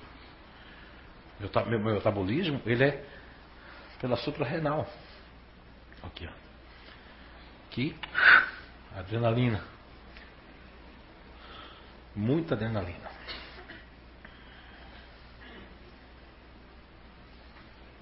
Ah, esse grupo aqui continuador ativo, meu Deus do céu. Vão dizer que essa pessoa tem a, a, a, a síndrome do chefão. Porque não pode ninguém parada, né? Ah, fulano vai ajudar, não serve. Tem uma senhora que é uma grande heroína, né? E a história dela, eu vou contar sem dizer de onde é, né? Se é de Blumenau, não é? E diz que ela tá, já, meu, a mulher construiu uma família, um monte de coisa, uma empresa enorme. E hoje ela vive a vidazinha dela na casa dela. E uma pessoa veio ajudar, só que a pessoa para tirar grama, né? A pessoa se sentou, se deitou na calçada para puxar grama. Ela olhou, já deu uma síndrome. Não, não, não, não, não, não. Não é síndrome, gente. É jeito natural de ser. Podemos mudar isso. E aquele intimidador ali é tanta força que às vezes dá até tumor na cabeça. Tudo dele é forte, é quente, né? Um tumor na cabeça, um tumor no pé. Um... Eu estava pesquisando isso, é tudo coisa muito quente. Né? Tudo quente. Aqui, ó, Dr. É, Paul Pesson, né? Tem até esse livro dele aqui. Um livro muito interessante. Eu tenho outros livros dele, mas estou só esse aqui, que é a Memória das Células, né? Muito interessante esse livro. No Você é a Cura, eu tenho vários trechos desse livro que a gente traz. E do Você é a Cura também tem lá outros cases. Que vai trazer um case aqui, eu vou trazer um case para vocês. Quem entende um pouco espanhol aí? Entende quando fala espanhol na televisão? Mas não é difícil não, é fácil. Mas eu vou, eu, depois eu vou traduzir para vocês a história, tá certo? Ok? Uh, então, segundo o Dr. Paul Pessel, né, as células têm memória e o coração carrega um código energético especial que nos conecta com os demais seres humanos e com o mundo à sua volta, ou à nossa volta. De certa maneira, sua teoria explica por que os muito, muitos transplantados, como ele mesmo pode comprovar, passam a manifestar traços da personalidade do doador. Olha, isso é, isso é um estudo que está. Ah, eu pensei que só tinha doutor pessoal. Tem mais de 10. Eu trouxe um vídeo ali, mas não consegui ele em, em português, porque é, o Chile, a Argentina, toda a América do Sul aqui tem mais material do cérebro trino, palestras, palestras, é, estudos para poder a gente fazer o pensamento positivo. No Brasil não tem nada disso. Porque aqui é só farmaco e droga. A América do Sul está mais adiantada do que o Brasil em termos disso aí. Tanto que todos os vídeos que eu nem botei aqui hoje, eu tenho mais de 20 para estudar essa semana, se der tempo, pelo menos meia hora por dia, são vídeos tudo em espanhol. E da América, daqui da América. Não é da Espanha. Peru, muito adiantado, e outros, outros países aqui da América do Sul. Então, os cientistas chamam isso de memória da função, mas se uma célula pode lembrar, é bem provável que muitas células juntas poderiam ter memórias mais complexas e elaboradas. As células do, do coração, as únicas células rítmicas, elas pulsam mesmo quando estão fora do corpo. Não é assim mesmo? O coração ele pulsa. Você leva uma distância no gelo e ele está pulsando. Não é insensato sugerir que milhares de células do coração, ressoando juntas e expostas a bilhões de células do sangue que passam pelo coração a cada segundo, podem conter memórias. Um dos hormônios do corpo associado com a memória é a substância chamada acetilcolina.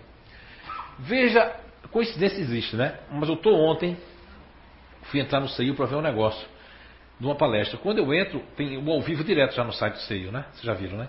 Quando eu entro, está falando, perguntas e respostas, Clóvis Nunes falando sobre o estudo das células ali no momento, falando sobre suicidas, que já está proibido já em vários países de não receber coração dos suicidas.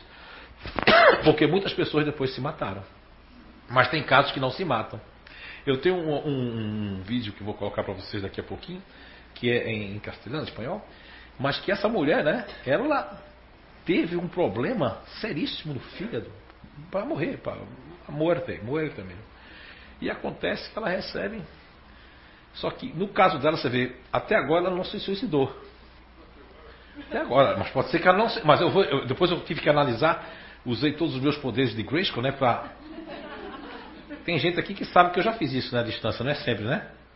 Consigo perceber o grupo de uma pessoa que eu não estou vendo, né? Aí e eu consegui perceber que ela é de um grupo que não tem nada a ver com o emocional. Então, mesmo aquele coração vindo, e o cara que doou também não tem nada a ver com o emocional. Mas veio carregado, impregnado as células. Aí é onde prova que a célula estava impregnada e ela passou a fazer coisas que nunca fez na vida dela. E no Você é a Cura, eu trago da moça vilanista que nunca tomou cerveja na vida, quando viu aquela cerveja ficou assim, ó, depois de transplantada. Vontade, salivando para tomar cerveja. Chopp, né? Então vamos lá. Deu para entender aqui, gente?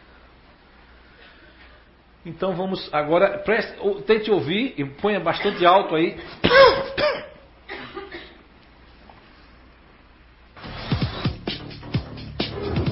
En Nueva York vive una mujer con una de las memorias más extrañas del mundo. A Debbie Delgado Vega se le diagnosticó una hepatitis crónica autoinmune y habría muerto de no haberle trasplantado un hígado en noviembre de 1995.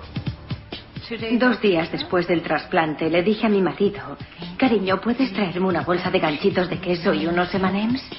Debbie creía que había recibido algo más que un nuevo hígado. Nunca me habían gustado los ganchitos de queso ni los M&M's.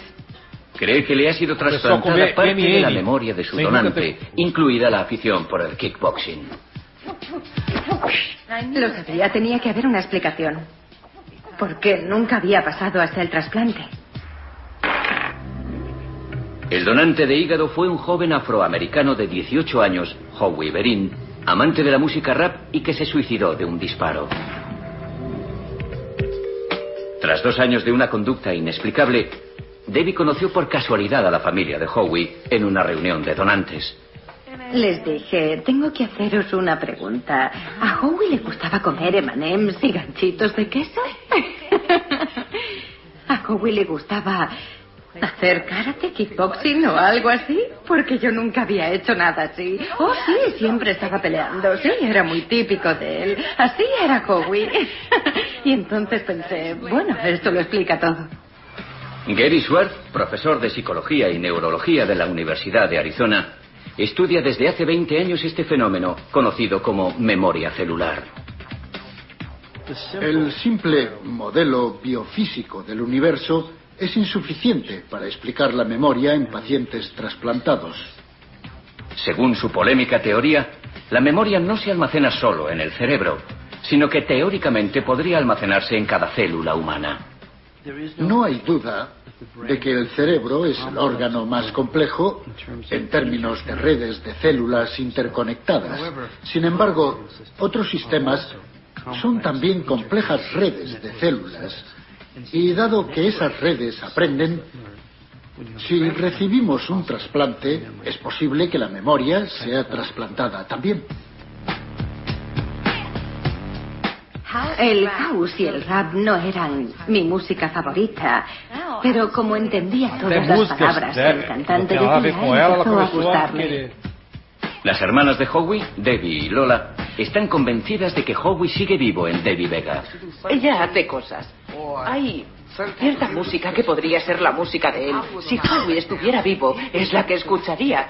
Cuando ella dice que siente el impulso de comprar un CD y lo hace, yo la miro y digo, wow, sí, lo creo. Debbie incluso ha revivido en sus sueños pasajes de la vida y muerte de Howie. He visto a un hombre joven y a una mujer joven. La chica me parecía latina, tenía el pelo castaño claro. Lo que realmente me asustó fue que cuando él se suicidó, su novia fue la última persona a la que vio. El color de su blusa, el color de su pelo, las rayas de su coisa, a camisa. memória da ella lo célula, mencionó ela conseguiu é, começar Hay a sonhar com a moça, né? similares. Aí já tem casos Pero Debbie cree que podría haber más. Mas a célula. Creo que a la gente no le gustaba hablar de estas cosas que yo estoy contando. No te vas a convertir en esa persona. Creo que esto conseguirá que seamos más abiertos sobre todo esto y nos hará ver que, bueno, que está pasando. Vejam bem aí, são várias interpretações né, que servem para nós hoje. Tem várias que me veio à mente agora.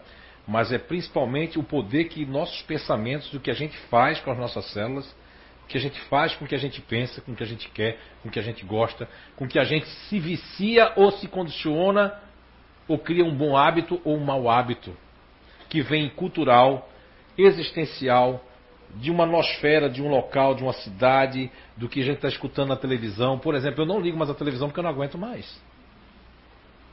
Porque é só aquela mesma coisa. E aquilo pode, assim como alguém, quem alguém aqui já ficou, amanheceu com a música na cabeça porque escutou muito numa hora lá?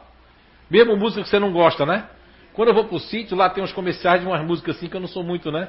Os comerciais que tem que é a TV parabólica. E aí me pego chegando em casa, minha mente cantando sem eu ter- querer cantar. Não, aquela melodia vindo na cabeça.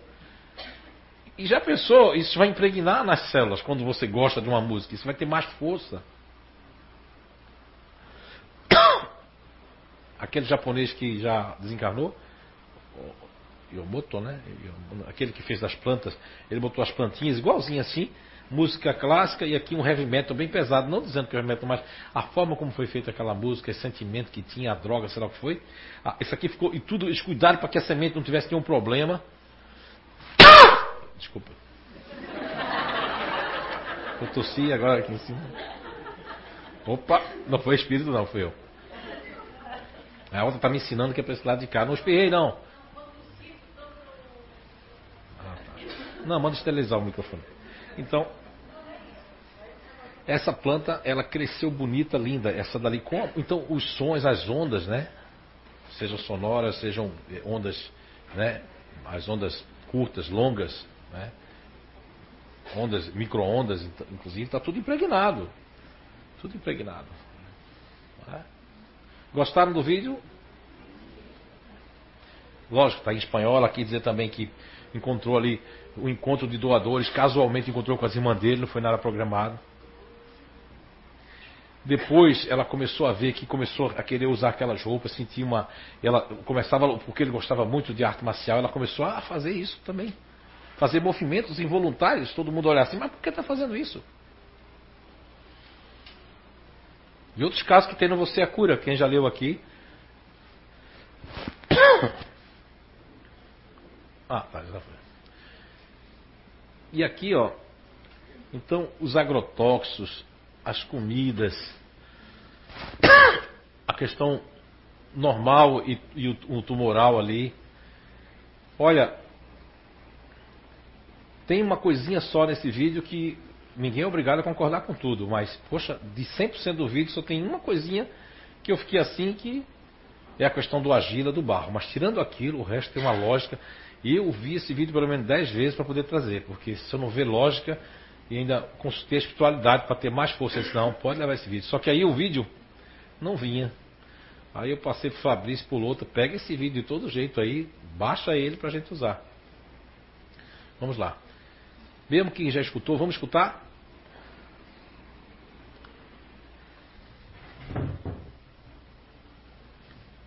Professor, e o câncer que se alastra cada vez mais e mata tanta gente? Existe algum tratamento natural para combatê-lo?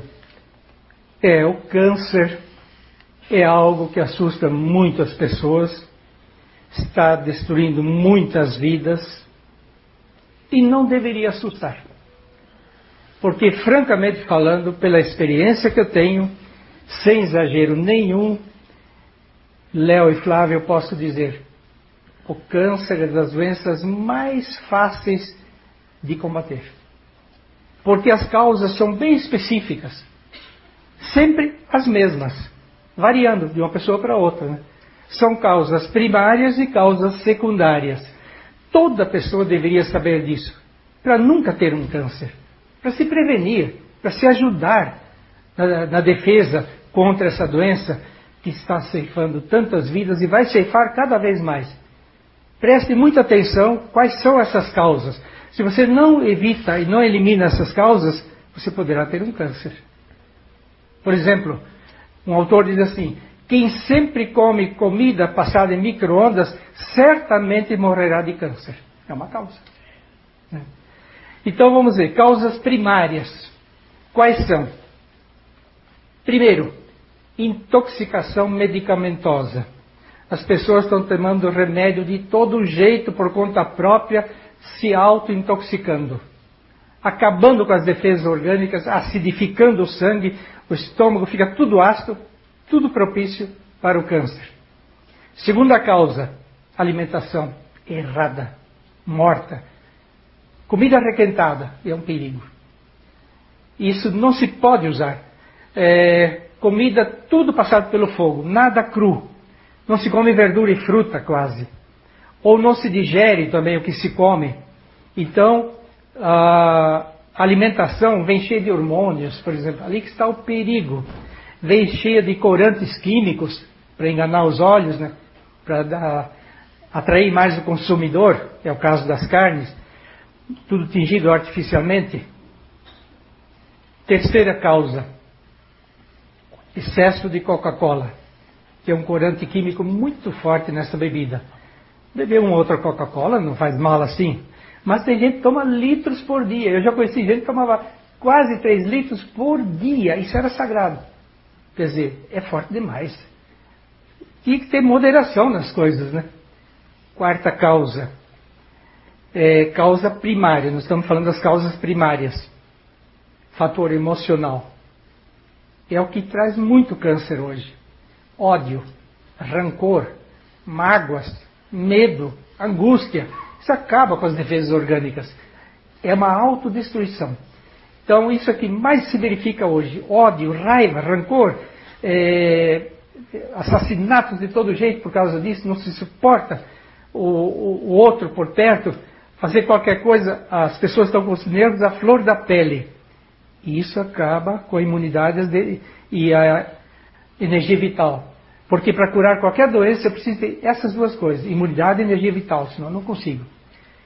Mais uma causa primária: adubos químicos, inseticidas, herbicidas, agrotóxicos. Né? O adubo químico é tão terrível que basta manuseá-lo, começar a carregar, você pode ter câncer. Porque dentro dele vem o maior causador de câncer, que é o mumps vírus, que mais faz tumores e câncer. E está no adubo químico. E a gente coloca na terra, vem para a planta e vai contaminando. Tudo é na base da química. Por que, que não usa a matéria orgânica? Seria tão importante, né?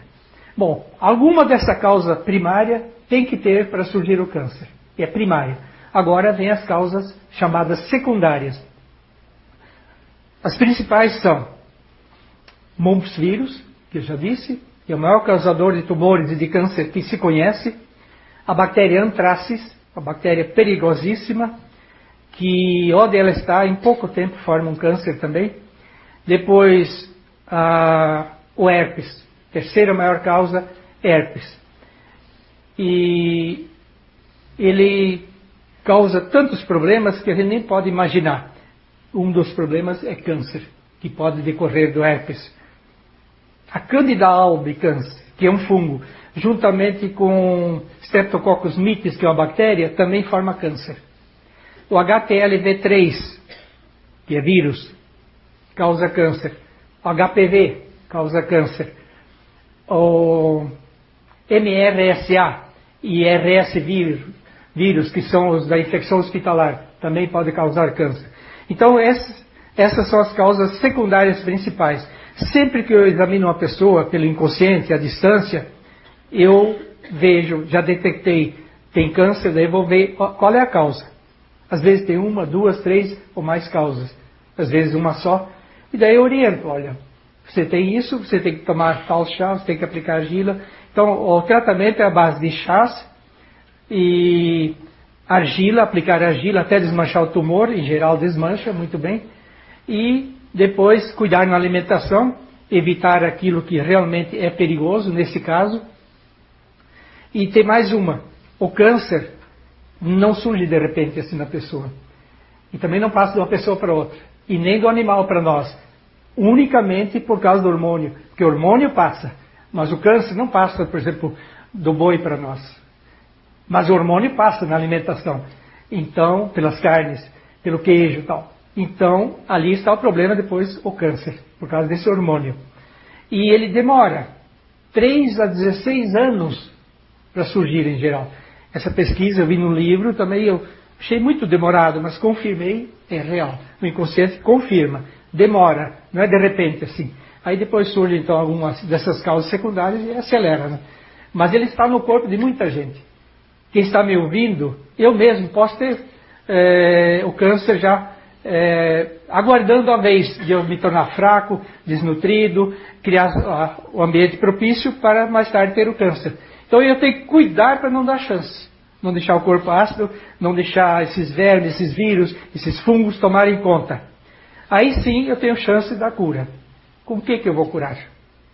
Com plantas. Tem uma dupla imbatível. Se o corpo humano aceitar bem as duas, uma delas sempre é bem aceita.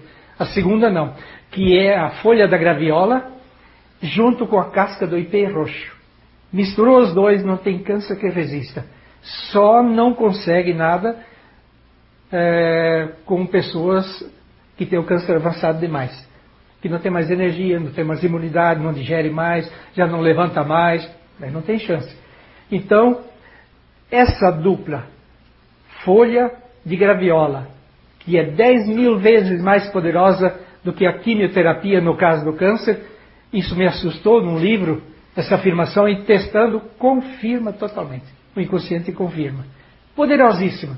Mas depois tem muitas outras plantas, Nogueira Pecan, Espinheira Santa, Cipó Suma, é, Cordão de Frade, e, e, assim por diante. Tem uma porção de planta, calêndula, flor da calêndula, que ajudam. Então a gente faz um tratamento de acompanhamento, vê o estágio que está o câncer, são diversos estágios, vai até o sétimo, porém alguma chance ainda de cura é até o seis. Sete não tem mais chance, não tem mais energia vital suficiente nem imunidade. Aí não se consegue. E quando o câncer começa a avançar demais, né, uma metástase, pega muitos órgãos, então, só por Deus. Para Deus nada é impossível. Né? E, então, nesse livro que nós vimos, mostramos no começo, que Jesus pergunta um dia: Sabes qual é a cura do câncer? Está na tua frente, sou eu. Eu sou a cura de todo câncer. Em mim não há nada impossível. E realmente, né? olhando a Bíblia, nunca se ouviu dizer que Jesus ficou doente um dia. Nem ninguém da família, da Sagrada Família. Né? A doença não existe quando existe perfeição em relação a Deus, ao próximo e a si mesmo. Né? uma harmonia perfeita como a Sagrada Família vivia, o câncer não teve isso. Então, solução para o câncer existe, não deve nos assustar, não é um bicho de sete cabeças, eu considero relativamente fácil. São tantas mil, é, é, ou melhor, tantos mil casos que eu atendi que eu fico surpreso. Alegrias imensas de poder ajudar. Então, a resposta para o câncer é essa que eu dou resumidamente.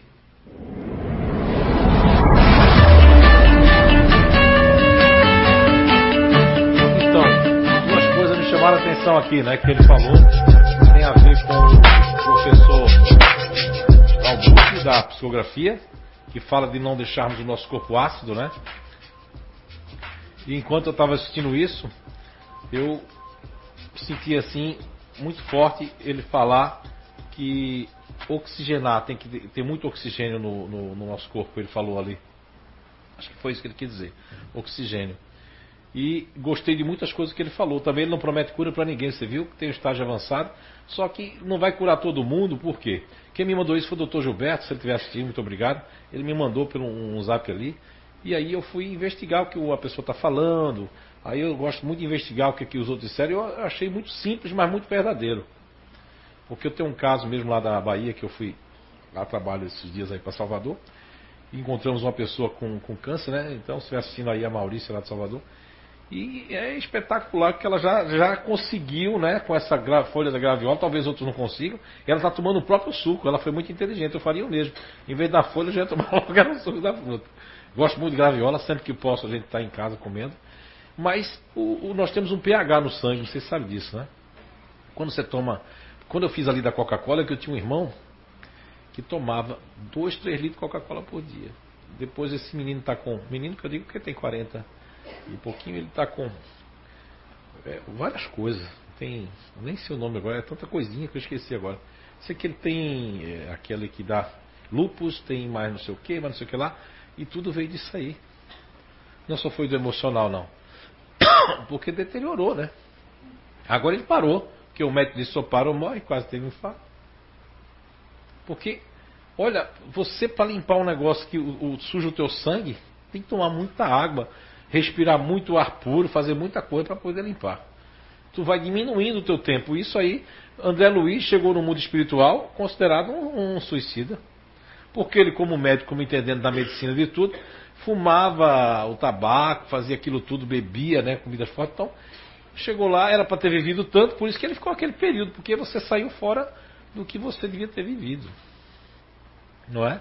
E a preocupação dos espíritos é que as crianças Está afetando um monte de espírito aí que tem 18, 20, 40 anos, 50, mas eles estão no mundo espiritual está vendo que está desencarnando muita criança, muitas pessoas que não era para ter desencarnado, eles não podem fazer nada, não conseguem fazer nada. Por quê? Por conta disso aqui que a gente vai ver agora também. Mas primeiro aqui, porque a célula possui memória, vocês viram ali, né? As bactérias lembram de como se movimentar, se alimentar, reproduzir-se e proteger-se. E essa memória do refrigerante, essa memória do corante, essa memória do. Isso fica impregnado. Você sente vontade de comer aquilo, porque o corpo ele é, é igual um computador, não é que ele seja burro, mas o corpo obedece ao espírito. Então o computador, se você diz assim, ah, comprei um sistema, né? Ah, e agora nós temos um sistema. Uh -uh. Alimenta para ver se não alimenta o sistema para ver. Então, se tu alimentar a tua célula de algum conhecimento bom, vai ficar ali. Se for um conhecimento ruim ou um alimento ruim, também vai ficar ali. E o cérebro vai pedir aquilo constantemente para você. Então, assim, é interessante aqui porque as bactérias lembram, aí observa-se uma espécie de memória de função, o instinto animal.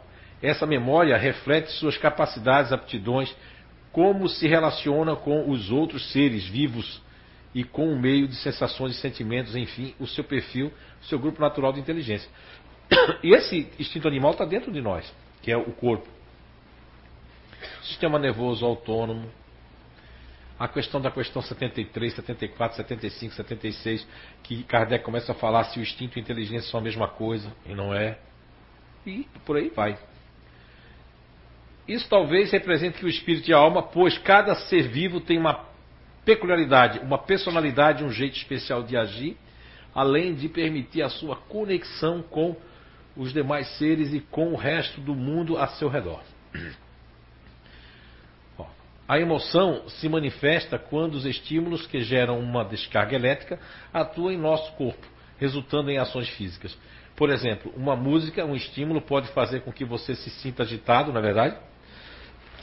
Se fizer com a planta, hein? Com que você se sinta agitado, o corpo, né? E resulta em uma vontade louca de dançar também, ação física, né? Quando a música é boa, você gosta de dançar. Os hábitos, gostos, sentimentos e aptidões são assim formulados e, por fim, armazenados no DNA, como uma memória da personalidade, uma espécie de perfil do indivíduo. Ou seja, se eu nasci num grupo natural de inteligência que seja o neutro, que eu venho com o neurotransmissor, como eu falo lá no Você é a Cura, que é o GABA, que ele é um inibidor, eu vim para não me exaltar, eu vim para eu vim para me obrigar a ter paciência, eu vim para me obrigar a não ter conflito, eu vim para não discutir. Quando o meu espírito quer isso, o meu corpo vai. Aí a gente lembra da primeira questão que eu coloquei hoje para vocês aqui, que é a questão 369 de O Livro dos Espíritos. Então isso vai me inibir. Esses neurotransmissores faz parte da minha vida. Agora, se eu vou tomar algo, um psicotrópico, que vai mexer com a minha vontade, isso vai acabar comigo. Vai acabar comigo. Porque eu vou sair da minha natureza, que foi dada pela natureza. Eu vou me transformar em quê? Em zumbis andando pela rua? Nem precisa fazer aquele filme lá de zumbis, já está acontecendo já. E esse perfil, quer dizer, está tá impregnado em todas as células do grupo natural da pessoa. E as pessoas querem transformar as pessoas em outras pessoas, não dá certo. Porque o que você consegue, o outro não consegue. Tipo, eu não consigo fazer duas, três coisas ao mesmo tempo, mas os meus filhos, a maioria deles conseguem. É? Dirigir, bater foto, ficar, eh, fazer um monte de coisa. Eu não consigo. Se eu fazer isso, eu já desencarno na hora. É verdade. Não, não posso fazer nada. Tem que dirigir, por isso que às vezes eu prefiro que os outros dirijam, porque quando eu dirijo, é, meu, aí eu já tenho que ficar preocupado, porque não consigo, ninguém nem ligar naquele viva voz até me incomoda o viva voz. Sim, porque ou, ou, eu escuto ou eu vejo. Eu não consigo ver e escutar. Né? Eu faço, a, a, a, esses dias uma pessoa me ligou no Viva Voz, a pessoa sentiu que eu estava tenso, né? Tá, tá bem? Eu digo, sim. Mas o meu sim é que estou procurando, né? É, não sair do foco. Então não pode querer me comparar outra pessoa com. Não vai dar certo. E aqui a Ritalina, né? Essa, esse vilão aí. Ninguém presta atenção ali, ó. O que é que tem escrito ali? Venda sob prescrição médica, né? Atenção, pode causar dependência, né? Dependência. Hã?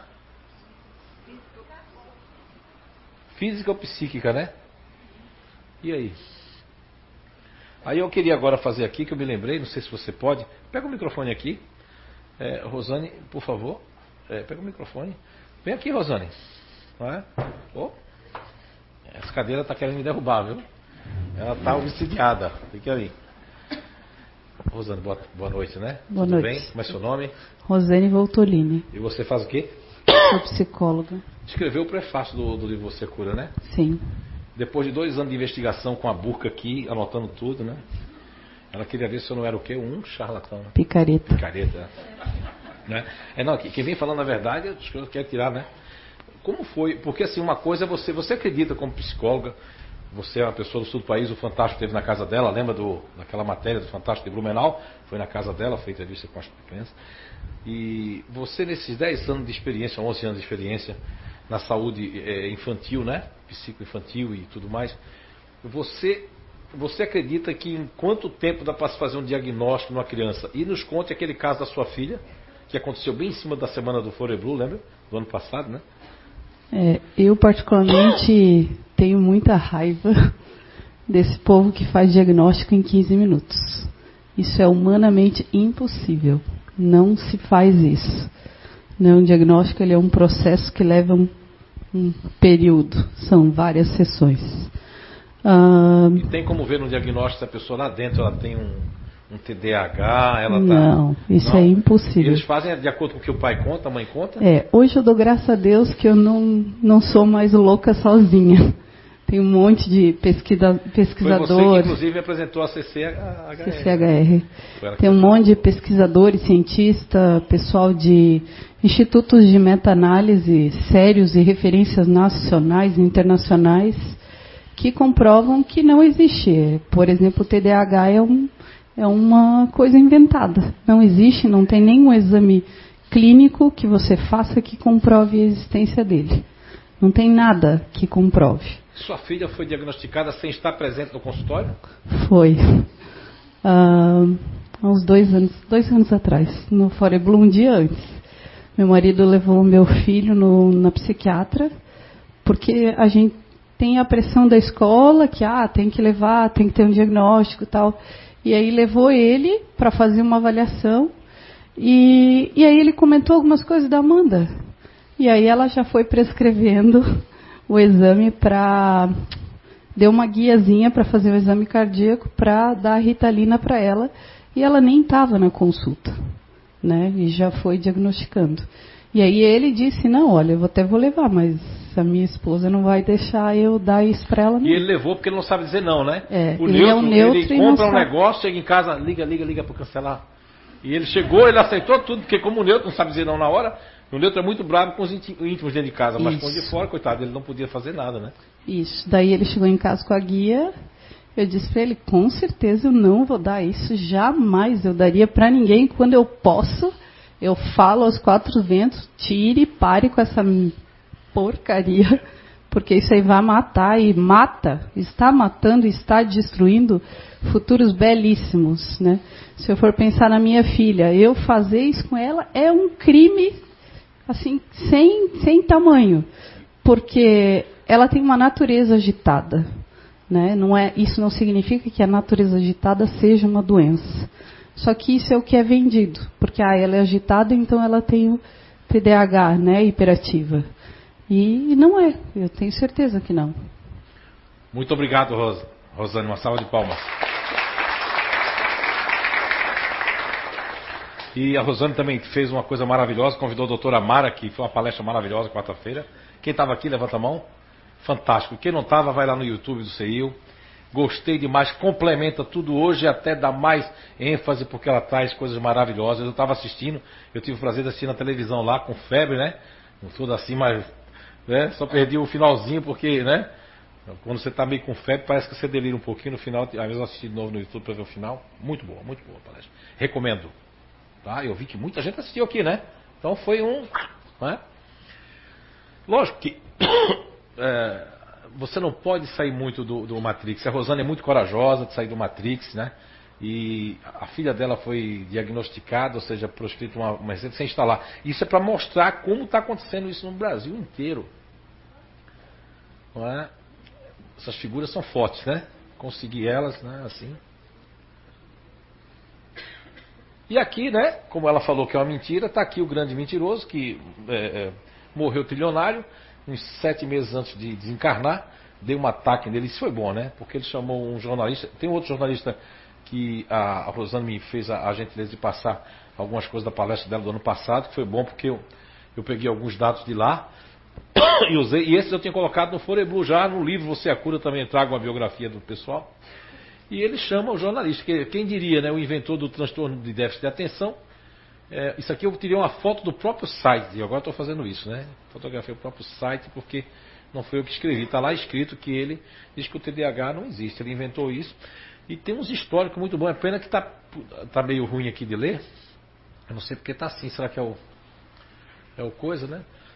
Mas aqui tem um histórico que quando ele começou. Eu vou estar com isso no segundo livro. Eu, eu escrevi 70 páginas quando eu estava na Califórnia, naqueles dias que eu passei lá. Naquela atmosfera, já que eu tenho essa questão da psicometria, de pegar o que está no ar, no lugar, né? Então, é, e acabei trazendo muita coisa. Estou continuando ele aqui, né? Tá, praticamente estou faltando algumas coisas para terminar. E eu vou trazer coisas mais profundas aí. Né? Capítulos mais profundos, alertando bem, né? É, tive a honra de receber, né, a, não, a grata surpresa, receber uns feedbacks aí de algumas pessoas que adquiriram o livro em inglês e mandando feedback que tem na família. Isso é muito legal, não importa a língua. Isso é muito legal, né? Então vamos lá. Ele disse que o déficit de atenção. Agora, nós temos uma mistura, porque quando era o TDA, depois eles incluíram o, o. começou com outro nome, não tinha esse nome, essa sigla. É outra sigla. No livro vai ter. E eles estavam falando só dessas pessoas aqui, ó. Que aí todos os adultos que estão aqui e que estão me assistindo não vai ter coragem de dizer isso, por quê? Só os que já conhecem, né? Mas você vai ser diagnosticado com TDAH. Porque você só presta atenção no que é interessante, ó. Ficou chato aqui o papo da professora, eu faço assim, ó. Viajo. Aí como eu estou, não estou no padrão, que essa palavra é uma palavra, ó, síndrome e padrão são duas palavras que eu abobino e que a medicina vai mudar. A medicina, ó, tudo está com os dias contados na Terra. Ou a gente se ajeita na internet ou vai ter um apagão. E o apagão é voltar para a era da caverna. Aí a gente vai ter que recomeçar tudo, por quê? Porque a gente não está sabendo tirar proveito de todas essas coisas maravilhosas. A medicina vai mudar, tudo vai mudar. Por quê? Porque a gente tem que sair do matrix, do sistema. Tem que sair disso e ver que os meninos, as crianças estão renascendo, como diz o Dr. Van Burg, através daquela psicografia, né? Você vê quantas psicografias naquele dia. Não tem nem como o médico criar aquilo ali. Não tem nem como eu ser, nem, não tem ali, não tem o que dizer. Não tem o que dizer. Porque tinha um monte de gente aqui, está lá na internet. Tinha câmeras aqui, não tinha como eu saber nem no sobrenome. É como disse o Clóvis Nunes, só numa psicografia em janeiro de 2013 tinha cento e tantos nomes que foi escrito em várias, de vários jeitos, nome completo das pessoas. Hein? Então, é que quando você não quer acreditar, não adianta ter provas. Veio o TDA, depois H, porque é de hiperatividade. Ô Franco, tá aí? Pega o microfone e vem aqui, por favor. Ele parece com o Dr. Bezerra de Menezes. Eu acho que é a reencarnação dele. Vem cá, doutor Bezerra, por favor. E aí, Franco? Como é que vai, meu querido? Tudo bem? A minha não está tão grande, viu? Mas quase que fica, porque não fiz mais nada. Não. Franco, você faz parte desse grupo aqui, né? Faço. Que nós chamamos de otimista, porque está sempre, mesmo o negócio pegando fogo, né? Você, quando criança, era uma criança quietinha ou era uma criança espoleta que. Ovelha negra da família. Ah, já respondeu tudo. E, e outra coisa, você consegue guardar dinheiro? Não. Eu perguntei isso em vários países. Em Portugal, encontrei pessoas. Na Inglaterra, onde eu estive, ninguém consegue desse grupo. É uma característica inata neles. Conheço empresários que reinvestem dinheiro, não conseguem guardar dinheiro. Você também não, né? Você faz parte desse grupo, não é isso? Ó, como é seu nome? Depois ela vai falar também, Ivone. E você era elétrico e gostava mais de prestar atenção do que de escrever, né? Acho que nem material para escola eu levava. Ó prestava atenção, retinha, porque ele nasceu assim. Então, as psicopedagogas, as professoras, os professores que estão aqui, eu faço um grande apelo. Olha, hoje não é mais o farmacêutico que faz ritalina. Hoje me contaram umas histórias aí de espíritas que trabalham em escolas, obrigando a mãe para processar a mãe no conselho tutelar se ela não der ritalina para o filho. Tem obsessão do diabo, do demônio lá do umbral pior do que essa. Como é que eu conheço a doutrina espírita e sigo um padrão de uma, um fanatismo? Isso é fanatismo. E a doutrina espírita, que é uma ciência jovem, uma ciência que tem poucos 160 anos, não, não cabe isso. A pessoa eh, eh, achando que aquilo é o certo por causa de bata branca, que é isso, tem um ser humano ali que tem predileções, faz cocô, xixi, que tem as mesmas fraquezas, que pode ter feito pelo hobby, pode ter feito pelo, pelo status quo, pode ter feito medicina, porque os médicos eles têm que ter vocação, tem gente que nasceu para isso. E tem gente que não nasceu. E você é, era uma criança assim que dormia pouco, como é que era? Eu acho que dormir é uma grande perda de tempo. Diga aí. É o que você falou? É que eu acho que dormir é uma grande perda de tempo, porque eu sempre quero estar fazendo algo a mais. Quando tem prazer, pode ficar muitos dias sem dormir, horas sem dormir, muitas horas? É, não precisa muito prazer não, dando uma alegriazinha qualquer já tá dando. Já chegou a acordar a filha para poder viver com você?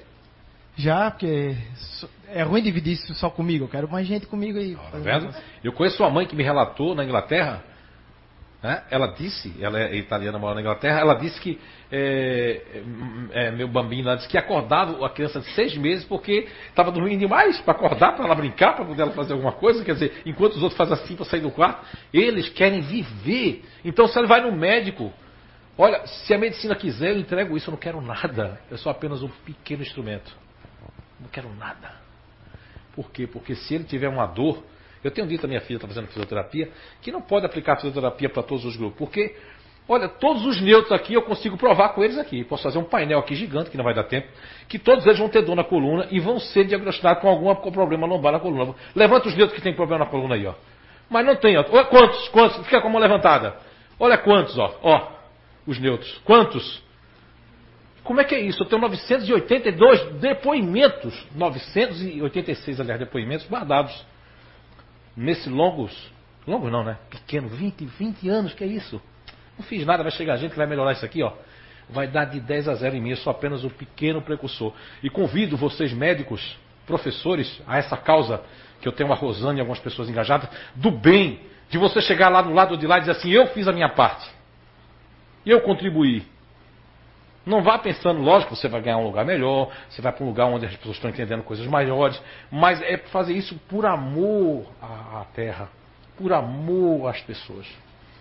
Porque crianças como Franco, que já foi criança, estão sendo ó, como hiperatividade, né? Porque ele descontrola a professora padrão que quer que todo mundo faça. E ele está cheio de energia ali, então tome Ritalina que é para poder ó, ficar e dá certo com eles por quê? Mas não dá certo com os outros, porque a Ritalina ela potencializa alguns. E com eles, como eles têm muita endorfina, como é que você sabe disso, seu Zé do cão do inferno? Você não é médico, seu cabra safado. Você não tem nenhum. Mas, mas a natureza me deu. Quem já fez seleção aqui comigo, levanta a mão quem já viu diagnosticar uma pessoa em um segundo. Hein? Um segundo. A psicometria não é mediunidade. Eu consigo rastrear isso. Minha mãe mandava tocar nas pessoas para saber que a pessoa tinha. Era fígado. Era, isso desde pequenininho, já fui já, né?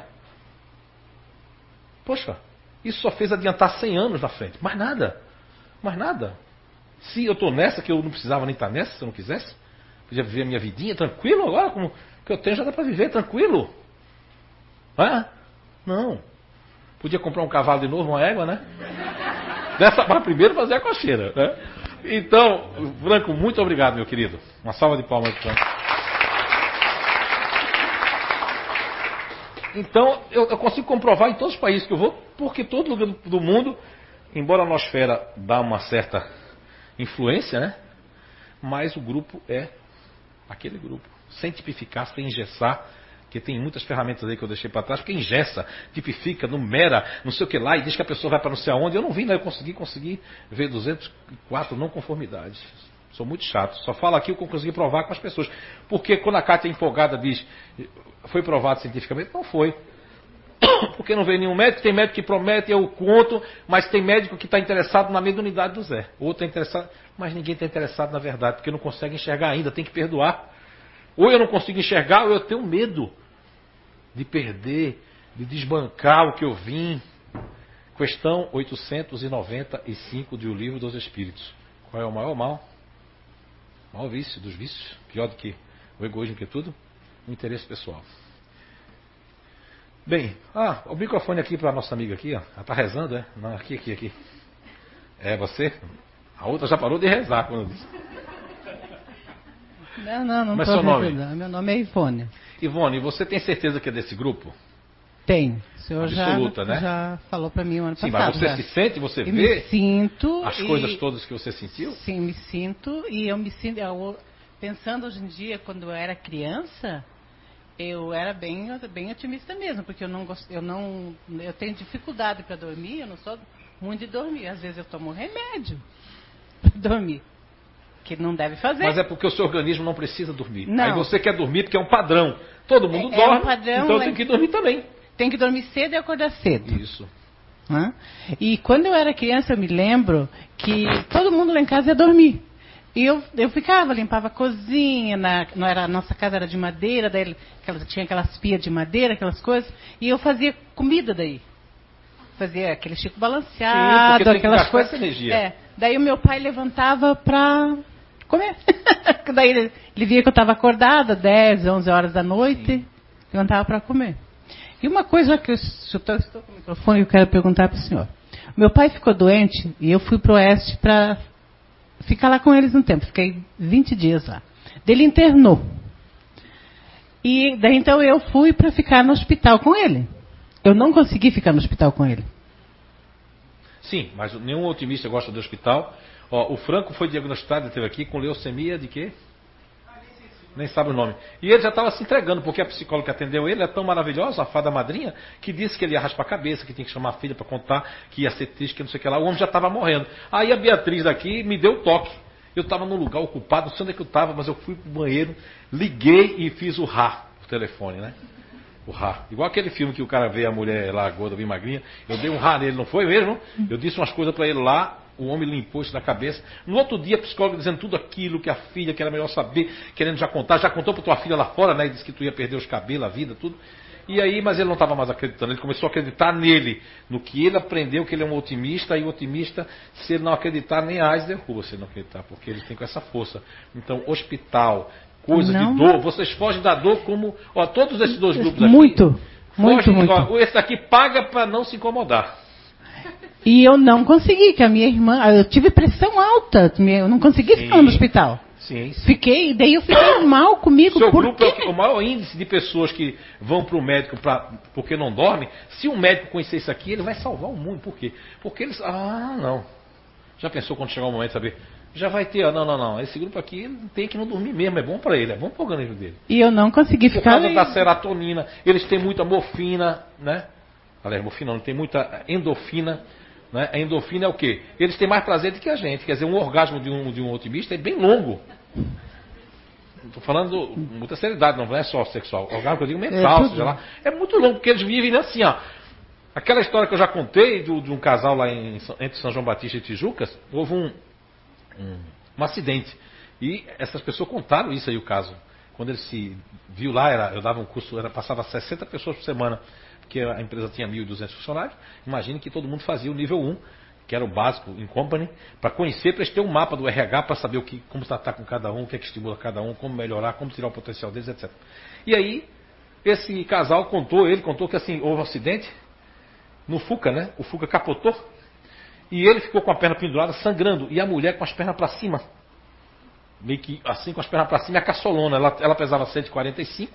E ele pesava, acho que era 138, uma coisa dessa, ou 160. Os dois eram bem fortinhos, né? E capotou. E ele chamava o bombeiro, imaginem, chamava o bombeiro, eu acho que deve ser assim, você e o Franco. Chamava o bombeiro, o 190 e pouco, assim, ó. Ó, vem que. A minha mulher tá. Eu tô todo cortado. Aí os caras disseram assim, Cetrote, pare com isso. A gente tá trabalhando sério. Só foram socorridos porque o pessoal que passava foi lá e chamou. Quando chegou lá, o bombeiro deu um canal nele. Mas que você tá rindo, rapaz. Ele disse, o que, é que eu vou fazer? Vou chorar? É, e agora eu Levou tô. 18 pontos na perna. E agora assim, eu, eu, eu tô sofrendo um bocado, agora eu tô me, me, né, me, ah, me corrigindo, assim, porque eu tô com uma cunhada que está com câncer e está fazendo quimioterapia. E eu cuido, tô com ela. Então, no caso, eu tenho que ir toda segunda-feira com ela. Mas você sabe que você gosta de ajudar, né? Ah, sim, Principalmente fazer mudança na casa dos outros, essas coisas todas. Só que não pode ser demais, porque aí você já. É, da- mas daí eu, eu me canso, eu, eu me canso assim, eu vou com o maior prazer, no, eu fico legal lá com ela, o tamanho todo, tudo assim. Mas assim, eu, daí eu venho com dor de cabeça. Ó, já tomou conta do seminário, é isso aí, tá vendo? Obrigado. Uma salva de palmas, Maia. Obrigada. É a gula, é a gula. Ah, sobre remédio, eu ainda queria falar aqui. Não sei se ele vai querer vir aí, o, o Marco, que tem o filho tomou Ritalina, não sei se ele quer falar dali mesmo, quer vir aqui. Leva o microfone ali para ele. É muito interessante o caso dele, porque eu, tô, eu tenho para mim que o filho dele está tendo agora problemas, porque quando eu tive lá num, num, num grupo, embora seja como se fosse uma religião, mas eles têm um negócio que é na Scientology, que não tem nada a ver. Eu fui para um outro negócio que eles têm, que é uma coisa de química mesmo, né? De, de química. E o que eu vi é maravilhoso, porque eles começaram um estudo que até o, eles começaram porque viram que o LSD, quem tomou nos anos 70, ainda estava impregnado com efeitos colaterais da pessoa com 50 e 60 anos. Você imagina o filho dele que teve que tomar isso, né? Você não sabia nada disso? É o, o meu filho, Seu ele. nome? Marco Aurélio Ostin. É, o meu filho estudava no Colégio Bom Jesus. É um colégio bem conceituado da região. E eu fui chamado porque ele fugia o padrão. Ele estava na média das notas, mas ele não prestava atenção e tirava atenção das outras crianças. É, antes de conhecer a ferramenta, daí eu fui indicado, fui chamado pelo diretor disciplinar e a minha esposa. E eles recomendaram uma psicóloga, uma psiquiatra, né? E onde eles pediram para fazer uma consulta com ela, porque ela tinha solução.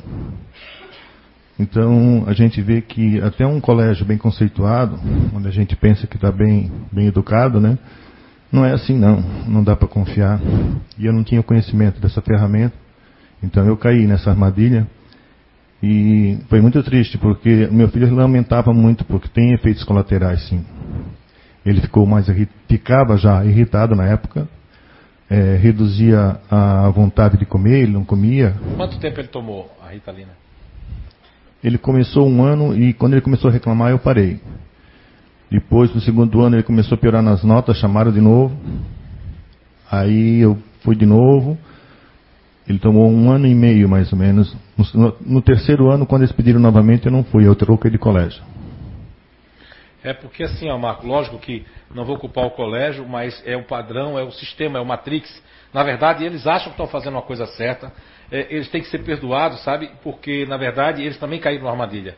E a armadilha, a armadilha se chama Terceiro Mundo, propaganda, e tudo que vem do, né, o USA, USA, vem de lá, é porque é isso. DSM mesmo, tem, eu fui dar um, quando cheguei da, de Londres, ali que eu escrevi Você é que eu fui lançar no outro ano, né, janeiro de 2016, o ano passado, tinha psiquiatra jovem que se levantou, os outros ficaram lá, os médicos ficaram lá, isso em Aracaju, como em outros lugares, porque me disseram que nem sabia disso, que o DSM é, é, 6 aí, 5 6, estão sofrendo um monte de, de, coisa lá nos Estados Unidos. Não tem mais o apoio da, da Associação é, é, é Internacional de Psiquiatria, nem do americana, não é, Rosane? Então, é um negócio que é fajuto, mas o brasileiro ainda usa o DSM aqui. Porque não se recicla, não tem informação.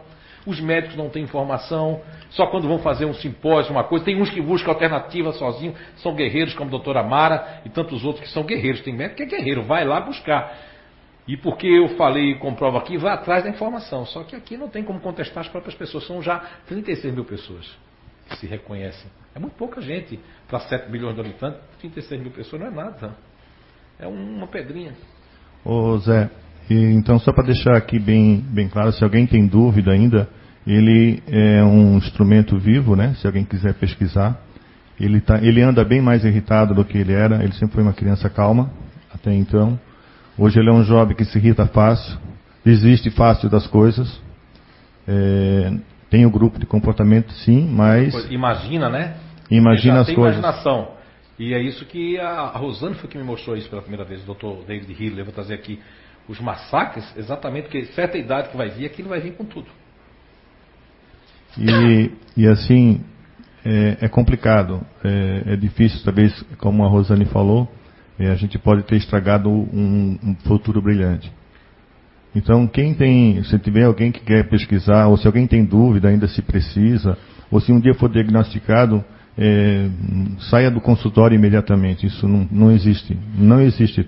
É absolutamente certeza que não existe. Porque, muito bem, Marco. Uma salva de palmas, Marco. Muito obrigado. E, e dizer que ninguém faz milagre, mas talvez o passe, se ele merecer, talvez o passe, se ele merecer, e for mudando, a gente vai tirar, porque isso aí é uma química que está dentro do corpo, né? Nem todo organismo consegue tirar, excretar isso. Então, alguém queria. Mas não é pergunta não, né? Fazer um comentário? Ah, sim, pode. Menos pergunta porque eu ainda não abri. Mas eu quero. Por favor. É, o meu filho vocês provavelmente conhecem, porque estão falando dele. Né? De quem? O meu filho caçula. Meu caçula, vocês estão falando dele. Ah, é? Mas é o filho dele que eu estou falando. Sim, mas estão falando do meu também. E é, a escola que mandou, que pediu, né, que sugeriu, que, desse, é, que, que encaminhou para o psiquiatra, e nós um, fomos salvos por um professor. Que bom. Que, um depoimento desse, não, não, não, diz que está dando, mas não dá. Ah, sim. Sim. Para não ser expulso da escola, né? E o meu, é, exatamente. É. E o meu menino agora está com 22 anos, está fazendo psicologia. Que legal. Vai muito bem, obrigado. Né? Como é que é o seu nome? É Carlos. Seu Carlos, que bom. É, e que ele e... possa usar a psicologia de outra forma, né? Isso. Eu só tenho que agora vou tentar ele, ele é, ensinar ele a, a lidar com dinheiro. Isso eu ainda quero ver se consigo. Mas se ele for desse grupo aqui, não tem jeito, viu? É, é o dinheiro vou, que ficar longe do bolso é, dele. E vou parar de encher a paciência dele de mandar ele dormir. Vou deixar ele mais à vontade depois de hoje. Seu Carlos, parabéns. Legal. Olha, é capaz de eu sair curado hoje daqui, porque esse tipo de coisa que é, a gente tem que fazer isso, porque é, não estou defendendo a escola, nem esses professores, mas eles estão cegos, não estão enxergando. Olha quando Galileu, quando o próprio né, Newton foram tudo para fogueira praticamente o Galileu. Por quê? Porque ninguém enxergava aquilo, né? As pessoas que botaram, mas não enxergava. Eu estou enxergando coisas, sinto coisas que vocês não veem, a não ser vocês. Então, é assim a vida, né? E eu estou bem tranquilo com relação a isso. Vou fazer a minha parte, o que importa é isso. Verdadeiramente, sem fugir da razão nem da verdade. Mas fazer a minha parte bem feito. E se eu errar, vou admitir onde eu errei e outras pessoas vão melhorar o que eu tenha errado. Tem muita coisa aqui, né? Então, essa, essa aqui, ó, esse carimbo, era o psiquiatra e o psicólogo. Agora são os professores que são a via, coitadinho, de fazer a maldade sem saber, não é? Quantos professores estão aqui que estão assim? Meu Deus, eu nem sabia disso. Foi enviado para cá para isso? Né? Agora, depressão, né? Olha, se eu for ler isso aqui, Cada grupo tem uma baixa autoestima que está inclusa ali. E é só uma baixa autoestima. Mas o, o, o doutor, o, o, irmão Roger, quando eu estava assistindo um vídeo, ele disse: Meu filho, fala uma coisa que tem um nome aí na língua portuguesa, porque o irmão Roger é americano, chamado despeito. Sinceramente, quando ele falou, eu fiz: O que é que o despeito tem a ver com a depressão? Aí, eu, sinceramente, agora há pouco, quando vocês estavam falando, foi que ele disse: Não lembra nada você não, despeito. Eu digo: Meu Deus. É verdade, porque eu só senti isso por cinco segundos uma vez, quando eu estava iniciando esse trabalho meu profissional, que tinha umas pessoas que tinha negócio de enneagrama, aquela coisa toda, e eu fui ver o site da pessoa, naquele momento, por cinco segundos, eu senti uma coisa tão ruim, como quem diz assim, poxa, então não vou, não vou mais fazer não, a pessoa já está fazendo um negócio ali, não sei o que lá. Foi cinco segundos, graças a Deus. Aquele em diante, nunca mais eu senti isso, não sinto respeito de ninguém. O sucesso dos outros não me incomoda, só me deixa feliz. Porque o sucesso dos outros é o sucesso da terra, é o sucesso das pessoas, né? Que não passe por cima de ninguém, que não escravize ninguém, que não tire nada de ninguém. Então, o despeito, o, do, o irmão Roger está dizendo aqui, que foi um grande psicólogo americano, que ele é o, o pavio de várias coisas. Porque tem pessoas que hoje, o irmão Roger está dizendo, a maioria estão doentes ou dependentes de alguma coisa, ou até sofrendo por conta do despeito. Sentir um despeito. O despeito, ele, segundo o irmão Roger aqui, que é um psicólogo humanista, ele se disfarça de mil maneiras. Ele está dizendo agora, eu estou reproduzindo, porque eu não entendo do despeito, tá? Tipo, vão, vão, tipo, é, tipo, ah, então, o despeito ele é algo tão sutil, tão sutil, né, que ele inflama e fica escondido ali, incubado. Mas está ali o sentimento. Você ou fica triste e desiste das coisas, ou você começa a implicar mentalmente com a pessoa, desejar o mal daquela pessoa, e tua vida vai ficando um marasmo. Daqui a pouco tu está indo no médico, não sabe a causa, mas a causa começou pelo despeito. Não que toda depressão é despeito, ele não falou isso, mas é algo que não está aqui. E A depressão é algo que foi propagado. Tem gente que, se eu falar que a depressão não existe, vai dizer que aí acabou o Zé agora para mim. Mas não é isso. Ela existe, a depressão, porque foi criada, assim como a crise no Brasil. Ela existiu porque foi provocada. É? Pelos desvios, por um monte de coisa. Então, as coisas passam a existir. Hoje a depressão existe. Eu não posso dizer que não existe. Ela existe porque ela foi cogn... cogn é, ah, não vou conseguir dizer. Ela foi construída, elaborada, disseminada, propagada e escravizada para as pessoas acreditarem. E muita gente, é, quando são mudadas de, de, de, de numa empresa, tem alguns grupos aqui como os neutros, eles foram mudar de setor, porque as pessoas não usam a ferramenta na empresa, diz que estão usando, mas esquece muito rápido. Ah, eu vou tirar esse cara daqui, que é neutro, vou colocar ele aqui. Daqui a uns dias ele começa a faltar ou ele começa a não dar mais resultado. Aí ele vai para o médico. O médico já está acostumado ao quê? Depressão. Fica afastado.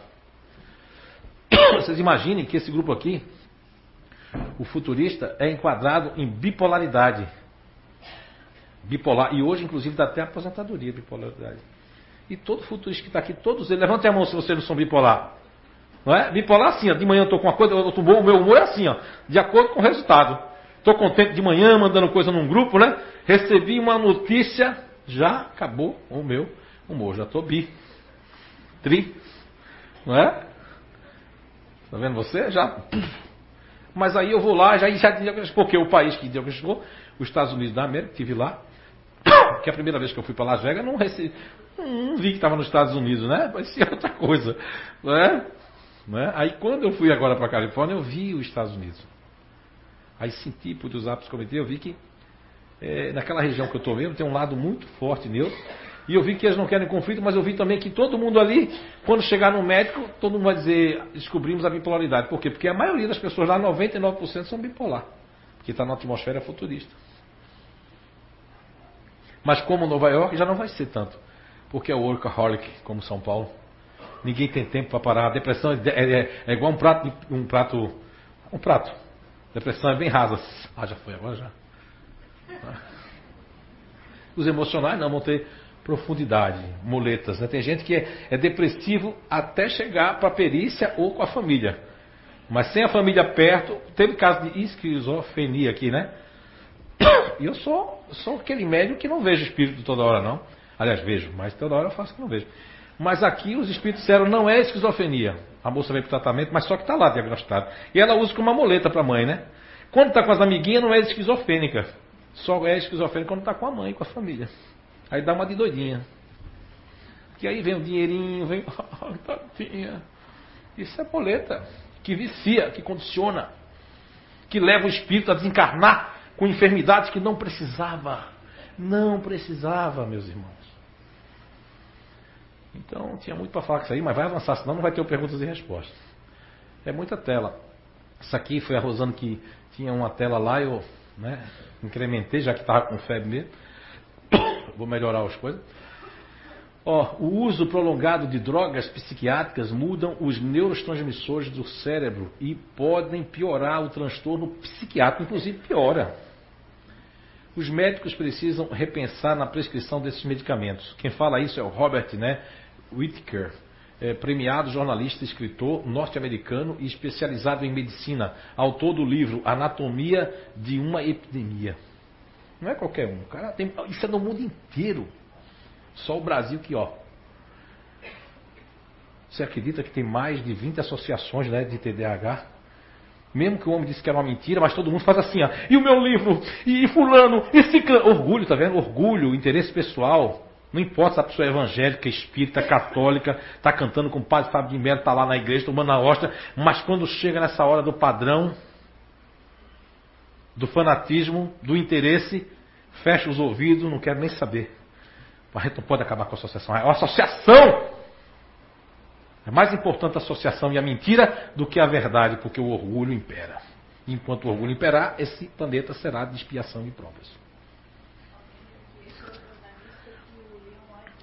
Sim, esse é o jornalista que o Leon Eisenberg chamou, exatamente. O cara. Eu trouxe ele no livro ali, né, também, né? Eu trago o, um pouco da, da, do histórico dele no livro também.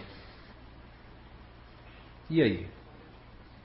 E por que ele chamou esse? Porque sabia que esse aí estava perseguindo todo mundo que fosse mentiroso. Made in Brasil, ó, é um site lá, a Declaração das Nações Unidas critica a medicalização da depressão no Dia Mundial da Saúde. Até a Rosana tinha passado essa informação ali. Você vê, ó, e vê ali, ó, a própria maior associação no, na saúde está dizendo isso. Quem é? É o, é o né, Puras, relator especial da ONU sobre o direito à saúde. Eu até consegui colocar esse tracinho ali, porque isso aqui é uma foto de um site, né? Mas eu quebrei a cabeça para botar essas linhas. Eu passei só para botar essas linhas uma hora e meia. Para aprender. Aí aprendi com febre mesmo. Eu digo, agora tu vai. É, lamentavelmente, as décadas recentes foram marcadas pela medicalização excessiva da saúde mental e pelo uso excessivo de intervenções biomédicas, inclusive no tratamento de, da depressão e prevenção do suicídio. O uso tendencioso e seletivo dos resultados da pesquisa influenciou negativamente as políticas e os serviços de saúde mental. Porque isso aqui tem um resumo lá que eles viram que, inclusive, os caras se venderam para os laboratórios. Descobriram que aquilo ali era tudo uma sacanagem por dinheiro, sem querer saber. Porque, olha, tem gente que está fazendo essa conta. 7 bilhões, se morrer os 2 bilhões, não vai fazer diferença. Poucos se importam com as crianças da África, poucos. E aqui, uma tela que a Rosane mandou para mim, que foi ótimo, né, umas duas semanas antes, três semanas, né, tinha mandado, antipsicóticos, né, brecam o sistema e reduzem os níveis de dopamina, antidepressivos aumentam os níveis de serotonina. Agora imagine, se você tem no seu sistema já natural muita dopamina, que é o caso do Franco, o caso, não é? Cadê a, a Letícia tá aí? Letícia, vem aqui, minha filha, dá o microfone, vem aqui. Vem aqui que você. Só, só é pena que eu vou ter que subir na cadeira, mas. Poxa, ela vai me humilhar agora, pô. Ai, tá doendo as pernas. Ah. Oi, Letícia. Se puder se abaixar um pouquinho.